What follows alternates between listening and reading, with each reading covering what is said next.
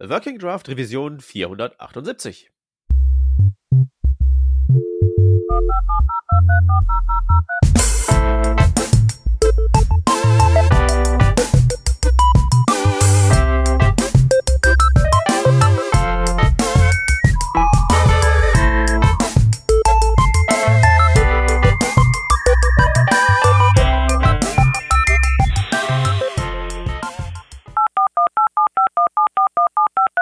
Diese Revision von Working Draft wird euch präsentiert von Hörerinnen und Hörern wie euch. Auf patreon.com slash workingdraft könnt ihr uns ein paar Euro in den Hut werfen. Aus euren Beiträgen und unseren gelegentlichen Werbeeinnahmen bezahlen wir allerlei teure Softwareabos und das Honorar unserer Audioproducerin. Wenn ihr euch auch beteiligen wollt, könnt ihr das unter patreon.com slash workingdraft sehr gerne machen. Wir danken euch tausendfach für die Unterstützung und fürs weitere Zuhören. Hallo und herzlich willkommen zu Working Draft 478. Heute ist am Start der Stefan. Hallo, Servus. Und meine Wenigkeit der Peter. Äh, du Stefan. Mhm. Es ist Dienstagvormittag. es sind nur wir zwei hier versammelt. Ja. Das heißt doch nicht etwa schon wieder, Ja, natürlich. dass wir jetzt drei Stunden lang über TypeScript seilbadern. ja, mindestens drei Stunden. Ähm, das, das Schöne ist das, wir haben es wir haben's am Vormittag vor dem Mittagessen gemacht. Ähm, das heißt, irgendwann werden wir so hungrig sein, dass wir aufhören müssen. Ja, äh, Ähm. du Anfänger, ich habe hier eine Laugenstange, die ich jetzt äh, während der Sendung lautstark verschweißen werde. Nein, also ich bin in, in meinem Emeritenzimmer, wie schon, wie schon äh, das ganze Jahr über und, und hoffe drauf, dass ich irgendwann einmal runtergehen darf und was essen kann. Aber, aber ja, it's, it's, it's, it's that time of the Quartal. Again. ähm, so, wie, so wie alle drei Monate, ne? Ähm, pünktlich fast. Dass wir uns Ja, ich, also ich sag mal so, die Feature-Liste regt ja ohnehin zu dem an, was ich ja viel spannender finde als eben Features. sondern halt eben so gucken, gucken, äh, was, was so unser persönliches, also das TypeScript ist ja, weiß ja nicht, wie dir das geht, ne, aber es ist ja eigentlich nur Mhm. so eine Linse, durch die man durchguckt und dadurch dann so den Zustand der Welt und des Webdevelopments und so Ja, erklären total. kann. Mhm. Und deswegen, dass da, was- ich glaube, ich, ich glaube, vielleicht kann man sich das auch anhören, wenn man von TypeScript nicht viel versteht, weil das ist, weil es halt eben egal ist. Es ist halt völlig egal. Es ist halt Ja. Wumpe. Ja. Ja, ähm, ich, ich finde es tatsächlich sogar sympathischer, dass wir uns nicht mehr akribisch äh, Featurelisten anschauen und, und gerade bei so einem Release wie, wie diesem hier, äh, ja, tolle Features, wenn wenn du die Sachen nutzt, aber ich glaube, wir beide sind, sind in so einer, ähm, wir beide nutzen so ein, ein Subset äh, von JavaScript oder TypeScript, dass wir eigentlich nicht wirklich Bedarf haben an, an diesen ganzen Verbesserungen dort. Deswegen ist sicher interessanter, dass man um das ganze Ding rundherum palabert. Äh, und das darf man durchaus viermal im Jahr machen. Also da bin ich absolut dafür. ja, genau. Hörst du, Shep? Wir machen das ganz einfach trotzdem. oh je. Jo, Okay, also der, der, äh, der TypeScript hat mal wieder gekreist und gebar eine Version 4.3, die sollte ziemlich genau in der Woche erscheinen, wenn das jetzt hier veröffentlicht Mhm. wird. Wir sind jetzt ja gerade noch in unserer Realität im Release-Candidate-Status, aber die Mhm, Feature-Liste ist da. genau. Und dann der ändert sie meistens auch nichts. Also eher, eher, dass vielleicht Dinge nicht ganz rund werden und, und rausfallen, aber das ist auch eher selten. Also meistens wird einfach diese Featureliste so robust gemacht, dass die auch sauber so rausgehen kann. Ja, genau. Weiß nicht, wollen wir mal bei dem, bei dem uninteressanten Krempel anfangen? Ich habe ja so eine Who Cares-Liste mir gemacht Ja, bei ja, den ja. Features. Ja, ja, bitte gerne. Also ich, ähm, ich, kann wahrscheinlich dazu meistens dazu sagen, dass ich, dass ich mich auch nicht drum schere. Aber, aber starten alle. Okay, äh, erstmal, äh, du Stefan, als hier der äh, anwesende OOP-Experte. Wobei. Er, erklär mir doch mal, was eine abstrakte Klasse soll. Ähm, ich kann, ich, ich, ich weiß es nicht. Ich weiß nicht, was es soll. Ich weiß, was es ist, aber ich weiß nicht, was es soll. Äh, mit einer abstrakten Klasse hast du die Möglichkeit, beim, beim Klassendesign den halben Weg zu gehen. Das heißt, du kannst Dinge schon implementieren, wo es sich auszahlt, dass man es implementiert. Du kannst aber gewisse äh, Funktionalität noch, noch offen lassen, nur mehr die, die, die Signaturen bestimmen, aber noch nicht die Implementierung bestimmen. Und die Idee von einer abstrakten Klasse ist, dass diese Basisfunktionalität gegeben ist, Leute davon ableiten können und, und die, äh, die fehlenden Teile vervollständigen Und tatsächlich ist das ein, ein Ding, das, also ich glaube, ich bin mir nicht sicher, ob das C++ schon gehabt hat. Mit den Virtual-Klassen dürfte das eigentlich C++ schon gehabt haben. So richtig populär worden ist, glaube ich, erst durch Java, die auch dieses Abstract-Keyword ein, eingeführt haben. Äh, und ich habe es damals schon nicht ganz verstanden, was, was da jetzt wirklich ähm, der große Nutzen von dem Ding ist. Äh, mir macht es nur weniger, ich habe nur, ich hab nur weniger Verständnis im, im, im JavaScript-Bereich weil dieses, dieses Thema von, ja, du hast ein gewisses Subset äh, bereits implementiert ähm, und du möchtest die, die Blanks ausfüllen, also die, die, die fehlenden Teile, kann man relativ gut mit, mit, äh, ja, mit, mit Objekten und Typen lösen. Also, also gerade die Prototype-Chain bietet sie her hervorragend dazu an. Deswegen habe ich nicht wirklich Ahnung, was das bringt. Ich sehe ja so, dass sogar teilweise komische beziehungsweise falsche Patterns populär macht. Es, man, man, man, wird, man, wird, man wird dazu genatscht, Inheritance zu benutzen, was ja ja genau selbst der hartgesottenste OOPler heutzutage ja auch nur noch sehr gezielt einsetzt. Ja, tatsächlich. Tatsächlich. Ähm, auch, auch die, ja. Ich habe hm. einmal geschrieben über dieses Constructor Interface Pattern. Ähm, das war meine, meine letzte Begegnung mit abstrakten Klassen in TypeScript, äh, wo einer meiner Kollegen gemeint hat, ich muss ähm, eben Grundfunktionalität auslogern, und hat noch sehr, sehr viele Ableitungen. Also, also zwar auf einer Ebene, aber du hast halt dann von einer Filterklasse, von einer abstrakten Filterklasse hast du, hast du mehrere äh, unterschiedliche Filter, die halt äh, ähm, ein Stringfilter, ein Boolean-Filter, irgend, irgend sowas in der Richtung. Und ist halt dort nicht das Problem gelaufen, dass sie abstrakte Klassen nicht instanzieren lassen. Ja, ganz richtig. Nicht? Also es fehlt ja die Hälfte Funktionalität, warum sollst du das in, ähm, äh, instanzieren? Und habe halt in meinem äh, Konstruktor Interface Pattern beschrieben, was eigentlich die echte Variante ist, wie man das löst, ähm, nämlich dass du halt in, in, in JavaScript äh, pro Klasse zwei Typen hast, nämlich den, den Typ für, für den Konstruktor, der noch äh, einen Typ für das Objekt äh, zurückgibt. Und da sieht man eigentlich, wie, also gerade da sieht man, wenn man sich diese, diese, diese Eigenschaften anschaut in, in, in JavaScript, wie, wie so eine Klasse tatsächlich funktioniert unter der Haube, merkt man eigentlich, dass so ein Konzept wie abstrakte Klasse komplett fehl am Platz ist, weil es halt einfach sie, sie nicht anständig genug verbiegen lässt auf ähm, das, was man aus Java und C-Sharp kennt. Meiner Meinung nach. Ja, aber ist das denn ein Problem? Also wenn ich jetzt, also ist ja sicherlich ein äh, Feature von TypeScript, dass du deinen Java und C-Sharp-Entwickler und Entwicklerin nehmen kannst, davor setzen kannst und sagen kannst, hier kriegst du jetzt ein 20-minütiges Delta eben übergeholfen. So geht das. Bau mir hier OOP Enterprise Code, so bam, bam, bam. Mhm da, da, da hilft das ja. Das ist ja quasi dann sozusagen ein mentales Tool, auch wenn es dann in der Realität nicht viel bringt. Mhm. Ja, natürlich, sicher. Leute, die so denken, haben sicher Spaß damit.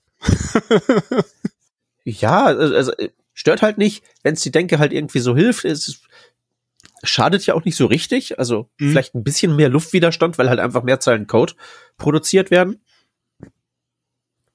Weißt du, das ist halt so ein, so ein, so ein, so ein Heckflügel, den du da irgendwie auf deinen, ja. auf deinen auf deine langsame Gebrauchtwagenkiste hinten drauf tackerst. Ja. Hast, hast du nichts von, aber wenn es dir hilft, ja. weißt du? Ja, ja. ja. Ja, tatsächlich sind abstrakte Klassen so mein, mein OOP-Erweckungserlebnis gewesen. Ich habe mal im äh, damals zu PHP-Zeiten im Magento Source Code rumgewühlt. Ja. Und das war so ein typische äh, Schnitzeljagd, äh, OOP-Schnitzeljagd, du vielleicht irgendwie so. Ja, ja, ja. Wo ist die Implementierung? Ja. Ne? Und dann habe ich ja. halt irgendwie zu dem Moment gedacht, gemerkt so, ah, das ist also Käse. Und vielleicht ist das tatsächlich nicht das eine Pattern, sie alle zu knechten. ah, geil, ja. Also ich muss ganz ehrlich sagen, ich, ich sehe es, also du hast schon recht, ich sehe es mittlerweile in Java-Code auch weniger, dass abstrakte Klassen verwendet werden. Ich, ich, kann mir nicht vorstellen, dass das wirklich noch ein, ein Ding ist, das, das großartig Anklang findet. Genau was du sagst. Ähm, erstens, ich meine, es ist ja eine große Idee für, für objektorientierte Programmierung, dass man die Details versteckt. Das Problem ist, wenn du die Details brauchst, musst du halt auch da noch suchen. Ne? Und das ist halt mit so, mit so Klassengerüsten oder Inheritance-Gerüsten halt heftig, meiner Meinung nach. Ja. Ja, also, es gibt halt OOP The Good Parts, die Liste ist halt nicht so lang. Ja. Ja, und äh, im Gegensatz zu äh, dir bin ich jetzt ja nicht so von der gar keine Klassenfraktion, sondern halt als so, als so Pattern für die äh, für halt eben eine Objektfactory nehme ich die halt schon ganz gerne hin, weil Ist halt No-Brainer. Solange man halt die Inheritance nicht anfasst, ist ja, ja alles easy. Also was wirst du machen? Du wirst für HTML-Element ableiten in einer Web-Component und halt sagen, da ist meine Render-Funktion, da ist mein Connected Callback und du hast einen Konstruktor, ne? Und dann ja. ein paar, paar Event-Händler wahrscheinlich innerhalb der Klasse. Ja, genau, das ist halt, wo ich ja. tatsächlich Inheritance verwenden würde. Ähm, tatsächlich, selbst wenn ich mir irgendwie so meine äh, Varianten von Datenstrukturen brauche, irgendwie so meine eigene Variante eines, einer, einer Map mache ich halt ganz gerne wo ich halt irgendwie so mir einen Hash-Algorithmus für die Keys überlege, damit ich halt äh, unterschiedliche Objekte, aber mit gleichem Inhalt tatsächlich als identisch behandeln kann, zum Beispiel. Mhm, mhm. Selbst da bin ich davon weggegangen, irgendwie zu äh, Map zu extenden. Ja. Einfach nur, weil man ist dann ja im Prinzip gezwungen, wenn man das macht, wirklich auch hinzugehen und sämtliche Methoden ja. von der Map, die man übernommen hat, irgendwie zu, zu, zu äh, ja, dann wieder zu testen, ob die so funktionieren, weil das ist ja tatsächlich ganz, ganz, ganz, ganz knifflig, gerade bei Arrays. Also du hast irgendwie deine eigene Array-Klasse und dann machst du darauf einen Filter. Was kommt denn da raus? Eine Instanz einer eigenen Array-Klasse oder eine Instanz vom Basis-Array? Muss man sich entscheiden und entscheiden und entscheiden. Schreibst einfach deine eigene Klasse, machst äh, jetzt im Fall meiner Map irgendwie get und set und fertig ist die Geschichte. Ja. Brauchst du kein, kein Entries, kein Values, kein Keys. Ja, ich sehe genauso. Haben wir eigentlich schon erklärt, was dieses Feature eigentlich soll? Constructor Na, Parameters on Abstract Classes? ja, das Ding ist, also auch die schon cool ist, ist, es gibt ein paar, paar Helfertypen in TypeScript, mit denen du zum Beispiel den Return-Type von einer Funktion kriegst, die Argumentliste von einer Funktion kriegst oder halt in Klassen du auch die Konstruktorparameter kriegst. Das kann dir durchaus helfen, wenn du sagst, okay, du willst ähm, in, in so einen Low-Maintenance-Time äh, Typing-Zustand äh, kommen, wie ich es mal in einem Artikel beschrieben habe, wo du sagst, e egal wie sich, wie sich mein Code verändert, ich will, dass das Verhalten der Typen, die miteinander verbunden sind, immer gleich sind. Ne? Kannst du zum Beispiel sagen, wenn du so eine Factory-Function machst, die äh, intern den Konstruktor aufruft, äh, von einer Klasse und dir das fertige Objekt zurückgibt, dass die Argumentlisten in der Factory Function immer identisch ist mit der Argumentlisten im Konstruktor der Klasse, die drunter ist. Nicht? Also als an den Haaren herbeigezogenes Beispiel. Und anstatt ja. dort nicht mehr beide Schnittstellen äh, nachzubessern, kannst du einfach sagen, hey, nimm diesen Kon Konstruktorparameters, Helfertyp, und zieh dir die Konstruktorargumente raus. Ne? Und das hat mit abstrakten Klassen nicht funktioniert und es funktioniert mit abstrakten Klassen. Wuhu. Ich glaube, das habe ich richtig erklärt jetzt. Äh, ich gehe schwerst davon aus. Ich, ich fand es überzeugend. Cool. Ja, da, wird schon so stimmen. Und das ist ähm, dank eines neuen äh, äh, Schlüsselwortes, dass man ähm, äh, Abstract auch auf, äh, auf Konstruktorsignaturen anwenden kann. Ähm, das hat es vorher noch nicht gegeben. Genau. Und ja. das ist eigentlich eine Nachbesserung von den Themen. Ähm, prinzipiell diese ganzen Helfertypen sind, sind, irrsinnig, also sind tatsächlich irrsinnig hilfreich in, in dem Fall. Ähm, ähm, Build in Helper Types. Da muss ich was aus der TypeScript-Dokumentation scheren. Schauen wir mal, ob ich da das Richtige finde. Die Utility Types, genau. Da sind so Sachen drinnen, die man, die man eh kennt, wie, wie Partial Record und so weiter. Ähm, aber da gibt's noch viel, viel, viel mehr. Der Instance-Type, also Constructor-Type und Instance-Type, das ist auch so, so ein schönes Ding, gerade in dieser äh, Klassenstruktur, die in, in JavaScript beziehungsweise in TypeScript äh, vorherrscht. Du kriegst einen Typen, wo du den Konstruktor auslesen kannst, und dann gibt es auch den, den Instance-Type. Das heißt, das von der Klasse erzeugte Objekt wird damit wieder gespiegelt. Und das ist, finde ich, sehr cool. Share ich da ganz kurz in unserem Chat. Ja, man darf halt bloß nicht zu lange drüber nachdenken, sonst fällt einem nämlich auf, dass der Typ einer Klasse nicht der Typ einer Klasse ist, sondern der Typ der Objekte, die aus der Klasse genau. rauspurzeln. Genau, genau, genau. Anders als bei allen anderen Sachen. Ich mache irgendwie ja. war x gleich 42, ist das der Typ Number. Aber wenn ich war x gleich Class schieß mich tot mache, ist der Typ, der da rauskommt, nicht der Typ von dem Ding, was auf der rechten Seite vom Gleichheitszeichen steht, sondern der Typ von dem, was das Ding, was auf der rechten Seite vom Gleichheitszeichen ist, produziert. Ja, was genau. total viel Sinn ergibt. Ähm, wenn du, wenn du weißt, wo das herkommst, ja, nicht? also das ist halt wirklich die Konstruktorfunktion und der Prototyp darunter. Nicht? Und, und die Konstruktorfunktion macht nichts anderes, als wir aus dem Prototypen ein echtes, echtes Objekt zu machen. Ist halt unter, unter dem Class-Ding versteckt. Ja. Abstrahiert. Syntactic Sugar, wie man so schön sagt. Ist, das, ist das Zucker oder ist das irgendwie vielleicht mehr so eine Art Kautabak oder so? Also das ist Syntactic Lakritze. Das ist, das kann man oh, mögen, ja, ja. aber, aber, aber im Endeffekt bleibt immer, lasst immer so einen komischen Nachgeschmack im Mund vom Anis. Super, großartig. Syntaktischer Lakritz. Das, diesen Begriff werde ich dir sowas von klauen. Den werde ich sowas von klauen. Bitte gerne. Hervorragend. Gibt es das in Englisch auch? Das wäre mir ja fast ein Tweet wert. ja, okay. Ähm, aber hier, bevor hier weiter getwittert wird. Mhm. Was haben wir noch hier im, im, im Bereich Who Cares? Static Index Signatures heißt im Prinzip nur, ich kann jetzt auf meiner Klasse, wenn ich irgendwo einen Static Member definiere, da auch so eine Index Signature machen, wo ich im Prinzip sagen kann, beliebiger String oder beliebiger String, beliebige Number. Und da kann ich jetzt halt eben auch Static vorklemmen. Ähm, ja, genau. Ich glaube, das Problem, was vorher war, ist, dass du, also, also das Static hat nicht funktioniert. Ähm, und das Problem war aber auch, dass du, lass mich ganz kurz nachschauen, ich, ich, ich habe das eigentlich sehr sinnvoll gefunden. Aber wenn du sagst, who, who cares, also das Thema ist ja das, ich, ähm, ja, also, also ich, ich nicht, äh, weil ich keine Klassen verwende, aber ich mir dachte, eigentlich ist das gut, dass das gibt. Weil ich mir durchaus vorstellen kann, dass sowas benötigt wird. Ja, also ich meine, äh, ich, ich kann mir so Fälle zurecht konstruieren, wo ich das ja. brauche. Aber ich selber als jetzt hier der, oh Gott, der in unserer Reihe hier jetzt anwesende Vertreter tatsächlich der Klassennutzung, äh, habe ich noch nie vermisst. Ja. Ja, also so ein Static-Ding auf einer Klasse heißt ja im Prinzip, ich definiere eine Property auf der Constructor-Funktion. Ja, genau. So. Und da kann man ja durchaus so Sachen machen wie irgendwie, ich habe eine Funktion, äh, die rechnet irgendwelches Zeug auf und ich äh, will irgendwie sozusagen schon mal errechnete Ergebnisse irgendwo in einem Caching-Mechanismus hinterlegen. Da kann man das ja auf diese Funktion drauf pflanzen. Mhm. Zum Beispiel. Und dann wäre das eventuell denkbar, dass du das auch schreiben willst, um das sozusagen vorzubefüllen. Mhm.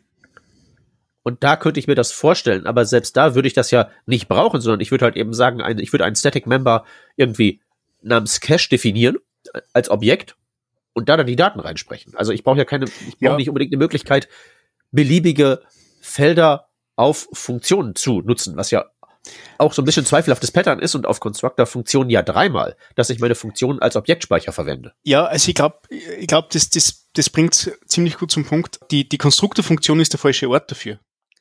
In jedem Objekt, das man als Map missbraucht, ähm, ist, ist vielleicht eher aufgehoben und da funktioniert es ja schon. Ne? Ähm, ja. Das ist halt jetzt die Frage, ist es jetzt, ja, ähm, damit man es fertig macht, weil es vorher noch nicht ging oder, oder hat es da echt, echte Use Cases gegeben? Ähm, das ist ja, kommt aus der Bloomberg-Ecken, glaube ich. Also der, wenn ich mich nicht täusche, derjenige, der den Pull-Request gemacht hat, arbeitet bei Bloomberg. Äh, was, was sehr spannend ist, die, na, es ist, na, ist sogar jemand von Microsoft. Okay. Ähm, ah, okay. Ist jemand von Microsoft, äh, aber nicht aus dem TypeScript-Team, das passiert auch. Ähm, ich hätte nämlich jetzt schon äh, gern über, über äh, die Bloomberg-Leute gesprochen, weil die äh, Dedicated Team haben das Änderungen äh, an TypeScript vornimmt. Die haben zum Beispiel diese, diese Private äh, Members, ECMAScript Members implementiert. Also die, die ah. engagieren sich da sehr. Ja. Ja, super. Nee, ich, ich kann mir auch gut vorstellen, dass sie dafür Zeit haben, weil äh, mit ihrer Webseite machen sie ja nicht so viel. Hattest du das äh, gesehen, diesen Screenshot, den ich da geshared habe? Na, habe ich nicht gesehen. Äh, warte mal, ich schmeiß den mal kurz in den Chat. Ich werde den auch in den Show Notes verlinken. Äh, das ist, das ist ganz großartig. Da gehst du also Mobilnutzer drauf, hast natürlich da im Mobile Firefox sämtliche Content-Blocker äh, auf äh, äh, oh Gott, wieso habe ich denn jetzt hier einen HTML-Chunk in den Chat? Um, ähm, das ist zumindest, dass du gleich die Schaunotizen kopieren kannst. Das ist ein Feature. Aber ich habe doch die. Aber wieso? Ich habe doch. Ja. Ich habe doch aus der Adresszeile das da reinkopiert. Ja. ja. Das Macht ist ein Feature vom Zencaster. Ja, ja, ja, ja. Okay. Ich überlege mal, wie ich das finde. Aber hier, guck dir mal das, Bild, das Bild an. Wie findest du das? ist das ein X oder ein Pfeil? Äh, was? Nee, das ist, das ist wahrscheinlich ein X. Aber ich meine, das ja. ist ja nicht das Wichtige. Das Wichtige ist ja, ich sehe drei Overlays plus ein Pop-up, wo ich den Newsletter abonnieren soll. und ich kann von dem eigentlichen Artikel auf Bloomberg.com exakt äh, eine, Unprecedented and amazing. ja, genau. Und pass auf, und das ist ja nicht mal eine ganze Zeile, weil da ja auch noch dieser dämliche Copy-Link drüber ist. Also oh, vielleicht können die ja bei, können die ja bei, vielleicht können die ja irgendwie TypeScript machen bei Bloomberg, aber Webseiten bauen können sie nicht. Das ist, ah, da steht mal so eindeutig fest. Es ist so schlimm. Boah, das haben wir, irgendwo sind wir da in die letzten zehn Jahre total falsch. Das Internet ist so im Arsch. Hm. Du, weißt du, äh, äh, ja, am, am, wann war das? Freitag. War ich mit meiner Freundin unterwegs im, im Gartencenter. Dachten wir so hier Balkonpflanzen kaufen, ne? Mhm. Da stiefelst du also so rum und dann findest du irgendwie eine Pflanze, wo du sagst, sieht gut aus. Dann guckst du dir, wie heißt die und gibst dann in deine Suche ein äh, Pflanzenname und dann Katze. Um auszufinden, ob die Katzen dieses Ding anlagen dürfen oder ob die dann tot umfallen. Du findest nichts. Du findest nichts, was für Menschen geschrieben ist. Das ist alles Ja. nur reiner Content Marketing. Ja? Ah, Die. Fuba, die, die Fuba-Blume, die Fuba-Blume sieht sehr gut aus und Katzen sind sehr süß. Ja. Äh, natürlich stellt sich dann die Frage, ob die Fuba-Blume für Katzen giftig ist oder nicht. In diesem Artikel klären wir, ob die Fuba-Blume für Katzen giftig ist oder nicht. Lesen Sie dazu weiter und abonnieren Sie vorher unseren scheiß Newsletter. Alles anzünden. Es, ist, hat schon, es hat schon einen Grund, warum Google mittlerweile den tatsächlichen Content extrahiert und nur mehr auf der Startseite anbietet. Also ähm, ich weiß nicht, ob du das, ob's das kennst, aber, aber wenn du die richtigen Fragen stellst, dann gibt der Google direkt die Antworten, ohne dass du auf irgendeinen Artikel gehen musst. Und das ist in den meisten Fällen gar nicht so schlecht. Ja, das ist richtig. Aber ich, vor allen Dingen verstehe ich jetzt, äh, warum die damals so äh, Google Plus gemacht haben und so gesagt haben, hu, äh, wir sind am Arsch, äh, Social ist das neue große Ding. Ja. Weil, stimmt halt. Ja. Ist halt komplett gekapert von, äh, von Scheißtexten. Du findest, du findest nichts mehr wieder. Weißt du, früher war das ja noch so, dass ich gesagt hätte, ja, ja, die, die Ergebnisse sind halt kacke, aber wenn man halt sozusagen Google als Kulturtechnik hat und so weiß, wie man es formulieren muss, kann man aus der Maschine noch die richtigen Infos entlocken. Aber mittlerweile haben echt die Content-Marketer gewonnen. Ja. Boah. Ich kriege ja mittlerweile wieder sehr viele Anfragen äh, äh, per E-Mail von Content Marketers, die gern ähm, am Backlink auf ihren Artikel hätten. Ähm, Ja. Das ist ja sowas, also, also äh, das ist Link Choosing, nennt man das nicht. Oh, rankt gut äh, zu dem Thema, dann, also zu diesen paar Keywords, deswegen Backlink bitte auf unseren Artikel, dann rankt er auch gut. Ähm, und, und meistens schreiben sie mir, dann ignorierst, dann schreiben sie mir die zweite Nachricht, dann ignorierst wieder. Bei der dritten Nachricht gebe ich ihnen eine Preistabelle äh, wo ich sage, passt, also wenn du wirklich einen Link haben willst bei diesem Ding, schätze ich mir, der ist so zwischen 500 und 1500 äh, Dollar pro Monat wert. Und wenn du bereit bist zu zahlen, dann, dann äh, führe den Link ein. Dann schweigen sie, dann schicke ich die zweite Nachricht. also dann drehe ich quasi den Spieß um, schicke die zweite Nachricht. Äh, ich glaube, nach der dritten landet dann im Spamfilter bei ihnen. Aber ja. Bewundere dich für deinen jugendlichen Energielevel, den du da reinballern kannst. Na, das ist eigentlich nur, ähm, wie nervig werden's. Also, also wenn, wenn Leute tatsächlich, wenn sie es versuchen und lassen mir aber noch in Ruhe, ist, ist, ist okay. Ne? Das, Ja. äh, ich, ich, kann, ich kann nicht böse sein fürs, fürs Versuchen wollen. Was ich nervig finde, sind die, die hartnäckigen Wall-of-Text-Schreiber, die, die man richtig, also die, die, die in ihrer meinst- Rhetorik meinst meinen, die Wall of Text. Ja. Die, die Wall of Text Kopierer, meinst du? ja, ja, natürlich, natürlich. Ja, das ist ja alles generiert. Das ist ja alles generiert. Ähm, Ja, aber ich meine, man könnte sich ja, man könnte sich ja trotzdem Mühe geben, weißt du? Ja. Ja. Weißt du, es ist ja immer so, auch wenn, wenn, wenn mich hier einer von diesen ganzen, von diesen, von diesen Anlagebetrügern äh, so anruft und so. Ja. Das, so, ich will ja wenigstens, dass die sich Mühe geben. Ja, das geht nicht, weil, weil das ganze Konzept bei, bei solchen Sachen, auch vom Link-Choosing und so weiter, ist halt gerade, dass du, du keine Mühe gibst.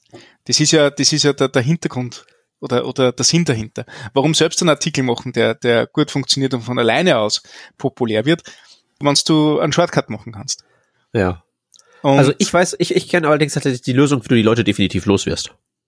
ja, ja, so, ne? Bloomberg-Style. Nee. Weniger schreiben. ja, leider, leider passiert das eh gerade im Moment eher ungewollt, aber Ja, ebenso. Aber immer wenn ich einen Artikel schreibe, dann ist, dann ist so zwei Wochen lang die, die Inbox voll mit diesen Scheißern und danach hört's wieder auf. Ja.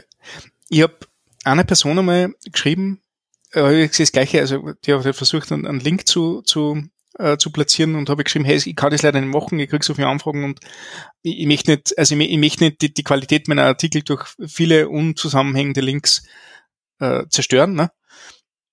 Und die hat mir nachher sehr nett geantwortet, die hat gesagt, ähm, wow, danke, danke für die Antwort und die Angebot äh, äh, zum Sponsoring, ne? Oder zur, zur Werbeplatzierung. Das ist die erste Antwort, die sie seit einem halben Jahr kriegt. Ah.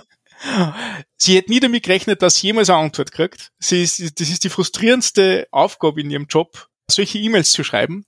Sie wird auf jeden Fall meine Anfrage weiterleiten. Sie verspricht sich zwar nichts, aber sie wollte mir nur sagen, danke, dass ich überhaupt geantwortet habe und auf einen, äh, und, und einen niveauvollen Umgang mit dieser Situation bewerkstelligt habe. Also das habe ich sehr, sehr, sehr, sehr charmant gefunden. Ist leider nie Ja. was geworden, aber mei, es geht ja menschlich, ne? Ja, ist ja erstaunlich. Ist ja schon schön, wenn man merkt, dass man nicht nur mit Robotern redet. Ja. Ja, cool. Stichwort Roboter, die einem sagen, was man alles falsch macht. ja. Was ist das nächste Ding? Uh, who cares oder sind wir schon bei den Sachen, die interessant sind? Nee, nee, wir sind noch doll, doll bei Who cares. Wir haben okay. gerade erst angefangen. uh, always truthy promise checks. Ähm, ha, ja. Also du machst, du machst if x und wenn x ein Promise ist, äh, meckert er darüber, weil das ja immer truthy ist und wahrscheinlich du das Promise auspacken willst mit Await oder so. Ja. Dir das jemals ähm, passiert? Ist das wirklich, ist das wirklich was, was du, was du sagst, who cares? Ja. Also weil tatsächlich, also mir passiert das nicht. Aber ich, ich arbeite mit vielen Entwicklern zusammen, die mit dem Thema asynchroner Programmierung einfach nichts angefangen haben. Weil sie halt eben, keine Ahnung, aus, aus, aus der Java-Ecken kommen und, und asynchron für sie heißt, die, sie machen einen eigenen Thread-Pool und orchestrieren den. Also mhm. ziemlich, ziemlich low-level und einfach nicht die Annehmlichkeit kennen vom Async-Keyword oder, oder das Konzept von einer Future oder Promise so verinnerlicht haben, weil, weil das Konstrukt so fernab ihres, ihres ähm, äh, täglichen Einsatzes ist. Ähm, und wann, du nicht den gleichen äh, Prozess gehabt hast, den, den, den wir gehabt haben, wo du sagst, okay, du, du merkst, es gibt, es die, gibt Dinge, die asynchron funktionieren, wie zum Beispiel Eventhändler oder Set Timeouts oder solche Dinge nicht, äh, und du mal da auf die Nase gefallen bist und nachher dieses Konstrukt der Promises kennst, wo du denkst, okay, ich habe jetzt irgendwie eine Möglichkeit, dass ich die ganzen asynchronen Calls relativ schön verbock. Es gibt ein Interface, das kann ich verstehen. Also über die, über die Promise als Konstrukt kann man ja sehr, sehr viel äh, äh, nachdenken, kann man sehr viel, viel damit mitgestalten und, und eigentlich war das für mich so, so, so, so ein Heilsbringer der, der ähm, asynchronen Programmierung oder der eventbasierten Programmierung. Und dann geht der Prozess weiter zu diesen Keywords, Async und Await. Also wenn du nicht diese gleiche Trajektorie machst, wo ich zugegeben, wir mehrere Jahre gehabt haben, dass wir so wegkommen, glaube ich, kann das durchaus oft passieren, dass Leute einfach einmal geschwind einen Call machen und nicht wissen, dass dort jetzt keinen Wert zurückkriegen und auf diese Wait-Keyword und solche Dinge vergessen. Also ich glaube, dass das schon hilfreich ist, gerade für, für Leute, die die Bugfixing mit, mit Keyword hinschmeißen, machen und hoffen, dass es nachher funktioniert. Ne? Ja, gut, also es mag irgendwie einsteigerfreundlich sein, aber die Schnittmenge zwischen TypeScript-Nutzern und Einsteigern ist dann doch auch eher überschaubar, oder? Na, würde ich nicht sagen. Also ich glaube, dass naja. TypeScript mittlerweile schon sehr also, also gerade wenn ich große Teams sehe und, und, und Projekte mit mehreren Entwicklern, äh, kommt, kommt irgendein Senior, der sagt, okay, hey, TypeScript unbedingt, weil Tooling und so weiter und das wollen wir haben. Äh, und du machst, schreibst gerade deine ersten Zeilen JavaScript oder TypeScript, ist eher ein bisschen wie das, was du schon kennst. Ne? Und da passieren sicher solche Sachen. Also, also glaub mir, ja. ich, ich kenne ich kenn viele Leute, die halt diese Trajektorie haben. Mein, äh, den, den Zugang zu JavaScript und zu Webentwicklung ist der Sprung von Java auf TypeScript. Und ja. du, du hältst dich dann an diese falschen Freunde, wo du denkst, okay, das, das, wenn ich ein bisschen schiel und ein bisschen, ein bisschen den Kopf neigt, dann schaut es eh schon so aus wie die Programmiersprache, die ich schon immer kenne. Und dann kommst mhm. du drauf, dass da viele Konstrukte drinnen sind, die, die so aber nicht existieren. Und asynchrone Programmierung ist definitiv eins. Also ich würde tatsächlich behaupten, dass Promises mit asynchroner Programmierung in der geschriebenen Praxis nichts zu tun haben. Also, weil das ist ja, das Promise ist halt ein, ein, ein so ein Objekt und das ist doch das gleiche wie, äh, weiß ich nicht, ein Array mit einem Element drin. Also ein Wrapper-Objekt um einen Wert und es gibt halt eine Möglichkeit, diesen Wert daraus auszupacken, ja. was halt im Array dann der Indexzugriff ist und im Promise ist halt das, das Await davor. Ja. Warum habe ich dann keinen äh, always truthy Array Check? Wenn ich schreibe if some Array, ist doch das Moment, den gibt's ja Problem. Jetzt da. Na, es gibt den Index Access Check gibt's jetzt, ne? Genau, aber den meine ich nicht. Ja? Ich meine tatsächlich, wenn ich irgendwie so, ich habe ein Array, das heißt foo und ich mache if foo. Warum ist das erlaubt? Und warum ist das, ist das ein Problem, wenn foo ein Promise ist? Die Arrays und Promises sind das gleiche. Das sind ähm, Wrapper-Objekte und ja, Werte, okay. die eine Syntax zum Auspacken haben. Okay, okay, da, da sollte man, da sollte man vielleicht, da, das stimmt, aber da, warum gibt es das eigentlich nicht? Das sollte man eigentlich machen. Also, also always true ja. checks sind, sind super hilfreich. Das, das hat man in anderen Programmiersprachen auch, wo du sagst, hey, puh, aus dem Conditional kommst du nie raus. Ne? Genau. V voll legitim. Also, also, warum gibt's das nicht? Gute Frage. Aber deswegen schmälert das ja nicht den Einsatz bei der Promis. Nö, aber dann musst du jetzt tatsächlich, also mein, meine, meine Herangehensweise, wenn ich den Leuten äh, Promises erkläre und ich habe keine Zeit. Also, wenn ich ganz viel Zeit habe, gehe ich mit denen die Reise durch. Von Callback, Event Queue, Promise und dann Async Await. Und wenn ich keine Zeit habe, dann sage ich einfach, das ist das, das ist das Primitive für den Umgang mit Werten, die noch erzeugt werden. Das mhm. ist ein Wrapper-Objekt. Ich stelle eine Analogie direkt her zum Array. sage, es gibt eine Einpack-Syntax und es gibt eine Auspack-Syntax. Mhm. Und das, das ist halt Boxing ist ein, gute, ein, ein gutes, gutes Bild dazu. Das genau. gefällt mir sehr gut. Ja. Mehr ist es ja nicht. Dass da drin Werte asynchron erzeugt mhm. werden, ist ja erstens nicht notwendigerweise korrekt. Weil ich kann ja einfach Promise Resolve mit irgendwas schreiben. Und ja. zweitens egal. Das ist ja der Punkt hinter Async Await. Wobei es, dass du mit Promise Resolve äh, zumindest den Node schon auf die, auf die Microtask Queue legst. Also ähm, da ist schon tatsächlich ein asynchroner Vorgang dahinter. Das ist richtig, aber wenn ich einen 30-minütigen Talk habe und ich muss da drin Promises Ja, dann wirst du kein Microtask-Queue erklären, das ist ganz klar. So. Ja, ja, das ist, das stimmt schon. Äh, ja, nein, absolut, aber, aber ähm, du in deinem 30-minütigen Vortrag, ähm, den, den lesen viele Leute nicht. Mhm. Ähm, oder oder den, den haben viele Leute nicht. Also, also ne, ne, was nicht an dem Vortrag liegt, was einfach an der Menge an Entwicklern liegt. Ne? Also ich kenne ich kenn genug Leute, die halt einfach, ja, äh, hey, ich habe Klassen, ich habe Methoden, ich kann so schreiben, wie ich es immer gewohnt bin und hups, da kommt der Promis daher. Und wissen nicht, was damit umgehen müssen. Und dieser Wait-Keyword kommt ums Eck und ja, pff, schreiben wir es halt. Ne? Ähm, aber was bedeutet und was heißt und, und, und wie das funktioniert, ähm, also das glaube ich schon, dass dieser Fehler ist, der, der einfach Leuten durchaus auffallen kann. Oder hey, ähm, du machst eine Änderung und das war, das war ähm, ein Wert, der immer äh, synchron war. Und irgendeiner hat in der Codebase auf einmal Async davor geschmissen und ne, Refactoring-Schritt. Ja. Also gerade bei solchen Sachen finde ich ja. das schon ganz okay. Und zudem ist es ja so, dass die bei TypeScript ja de facto unbegrenzt Ressourcen haben, um diese ganzen extra Würste zu pflegen. Eine Contribution vor allem extern. Ja, aber ich meine, wenn, wenn, wenn das jetzt mein Projekt wäre, hätte ich gesagt, das ist es nicht wert, aber ja. wenn man unbegrenzt Ressourcen hat, ist das wahrscheinlich scheißegal. Ja. Okay. Äh, okay, kommen wir zum, zum, zum Trotzdem zum eher, eher nice to have und nicht so wow, ne? Aber gut. Ja, ich werde es halt nie erleben, dass das was macht. Wahrscheinlich. Wahrscheinlich, ja. Famous Last Words. Also ich bin mir sicher, beim, beim nächsten Mal erzählst mir du noch dein, dein, dein Promise-Problem das du gehabt hast. Ach, ich, äh, bestimmt habe ich diesen Fehler schon mal gemacht, aber das findest du ja auch relativ schnell. Ach, egal, komm. Hier, äh, ich hätte jetzt was anzubieten, was wirklich völlig wurscht ist. Mhm. Jo. Und zwar äh, haben die ihren den, den, den TypeScript-Compiler über verschiedene Umwege effizienter und oder schneller gemacht. Ja, die ist ja cool. Ja, aber nutzt ja keiner Standalone, oder? Ein TypeScript-Compiler Standalone. Ja. Die, die äh, CI? Welche? Äh, ähm, unsere kompiliert TypeScript-Files. Und, äh, und, und das ist nicht in irgendwie so ein Webpack-Bubble-Gebimsel ah, ha, ha, ha, ha, ja. Ähm, äh, Node. Äh, achso, wenn du jetzt für Node.js da ja? äh, irgendwie ein Skript schreibst. Ja, genau. Dann nehme ich TypeScript direkt her. Okay, und also auch kein, auch, auch kein Babel. Also wenn du irgendwie ja, so dann das fancy ja. neue Feature verwenden willst, dann beißt du in den sauren Apfel und hast das dann nicht. Mache ich sowieso nicht. Also fancy neue Features gibt's bei mir erst, wenn sie in TypeScript landen. Ha, okay. Ähm, ich bin ja der Meinung, dass man, dass man nicht mehr als TypeScript braucht. Also wir haben jetzt bei unserem neuen äh, React-Projekt, das wir in der Firma angefangen haben, sind wir äh, Webpack frei und ich glaube, wir sind sogar Babel frei. Wir, wir nutzen ES-Build zum Compilen und Bundeln über Bazel. Da hast du mal eine Working Draft Episode gegeben. Aber unser Hauptcompiler ist TypeScript getriggert von ES-Build. Okay, und da sind nicht irgendwie so fancy Sachen drin mit so irgendwie, weiß ich nicht, hier so den äh, neuen äh, Operators und dem, dem, dem Property Access mit Fragezeichen, den du für irgendwie noch einen alten Safari runterkochen willst. Das gibt's alles nicht. Mhm. Also, also runterkochen kann ja TypeScript auch, ne?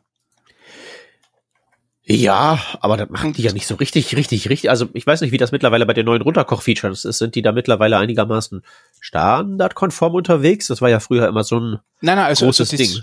Ja, du, de definitiv. Also, also erstens kommt ein Feature in TypeScript erst, wenn es Stage 3 erreicht. Das heißt, da gibt es mindestens eine Implementierung oder, oder ein Commitment zu einer Implementierung. Und mit dem kommst, kommst du aus. Und für Sachen, die sie, die sie partout nicht für irgendeinen Steinzeit-Safari oder IE äh, ähm, äh, durch, durch ein bisschen Syntaktik sogar ändern lassen, gibt es die TSLib. Äh, und die TSLib hat, hat für gewisse neue Syntaxen äh, Hilfsfunktion, um das zu lösen. Okay. Das reicht. Also, also wir, ähm, es ist, also es ist sogar unser, unser Codebasis um einiges stabiler geworden, wie wir gesagt haben, na, TypeScript definiert das Feature-Set, mit dem wir arbeiten und nicht Bubble, weil so ein Bubble-Plugin schleust du schon ziemlich leicht rein und hast auf einmal Syntax drin, die zwar nett ist, aber nie standardkonform wird.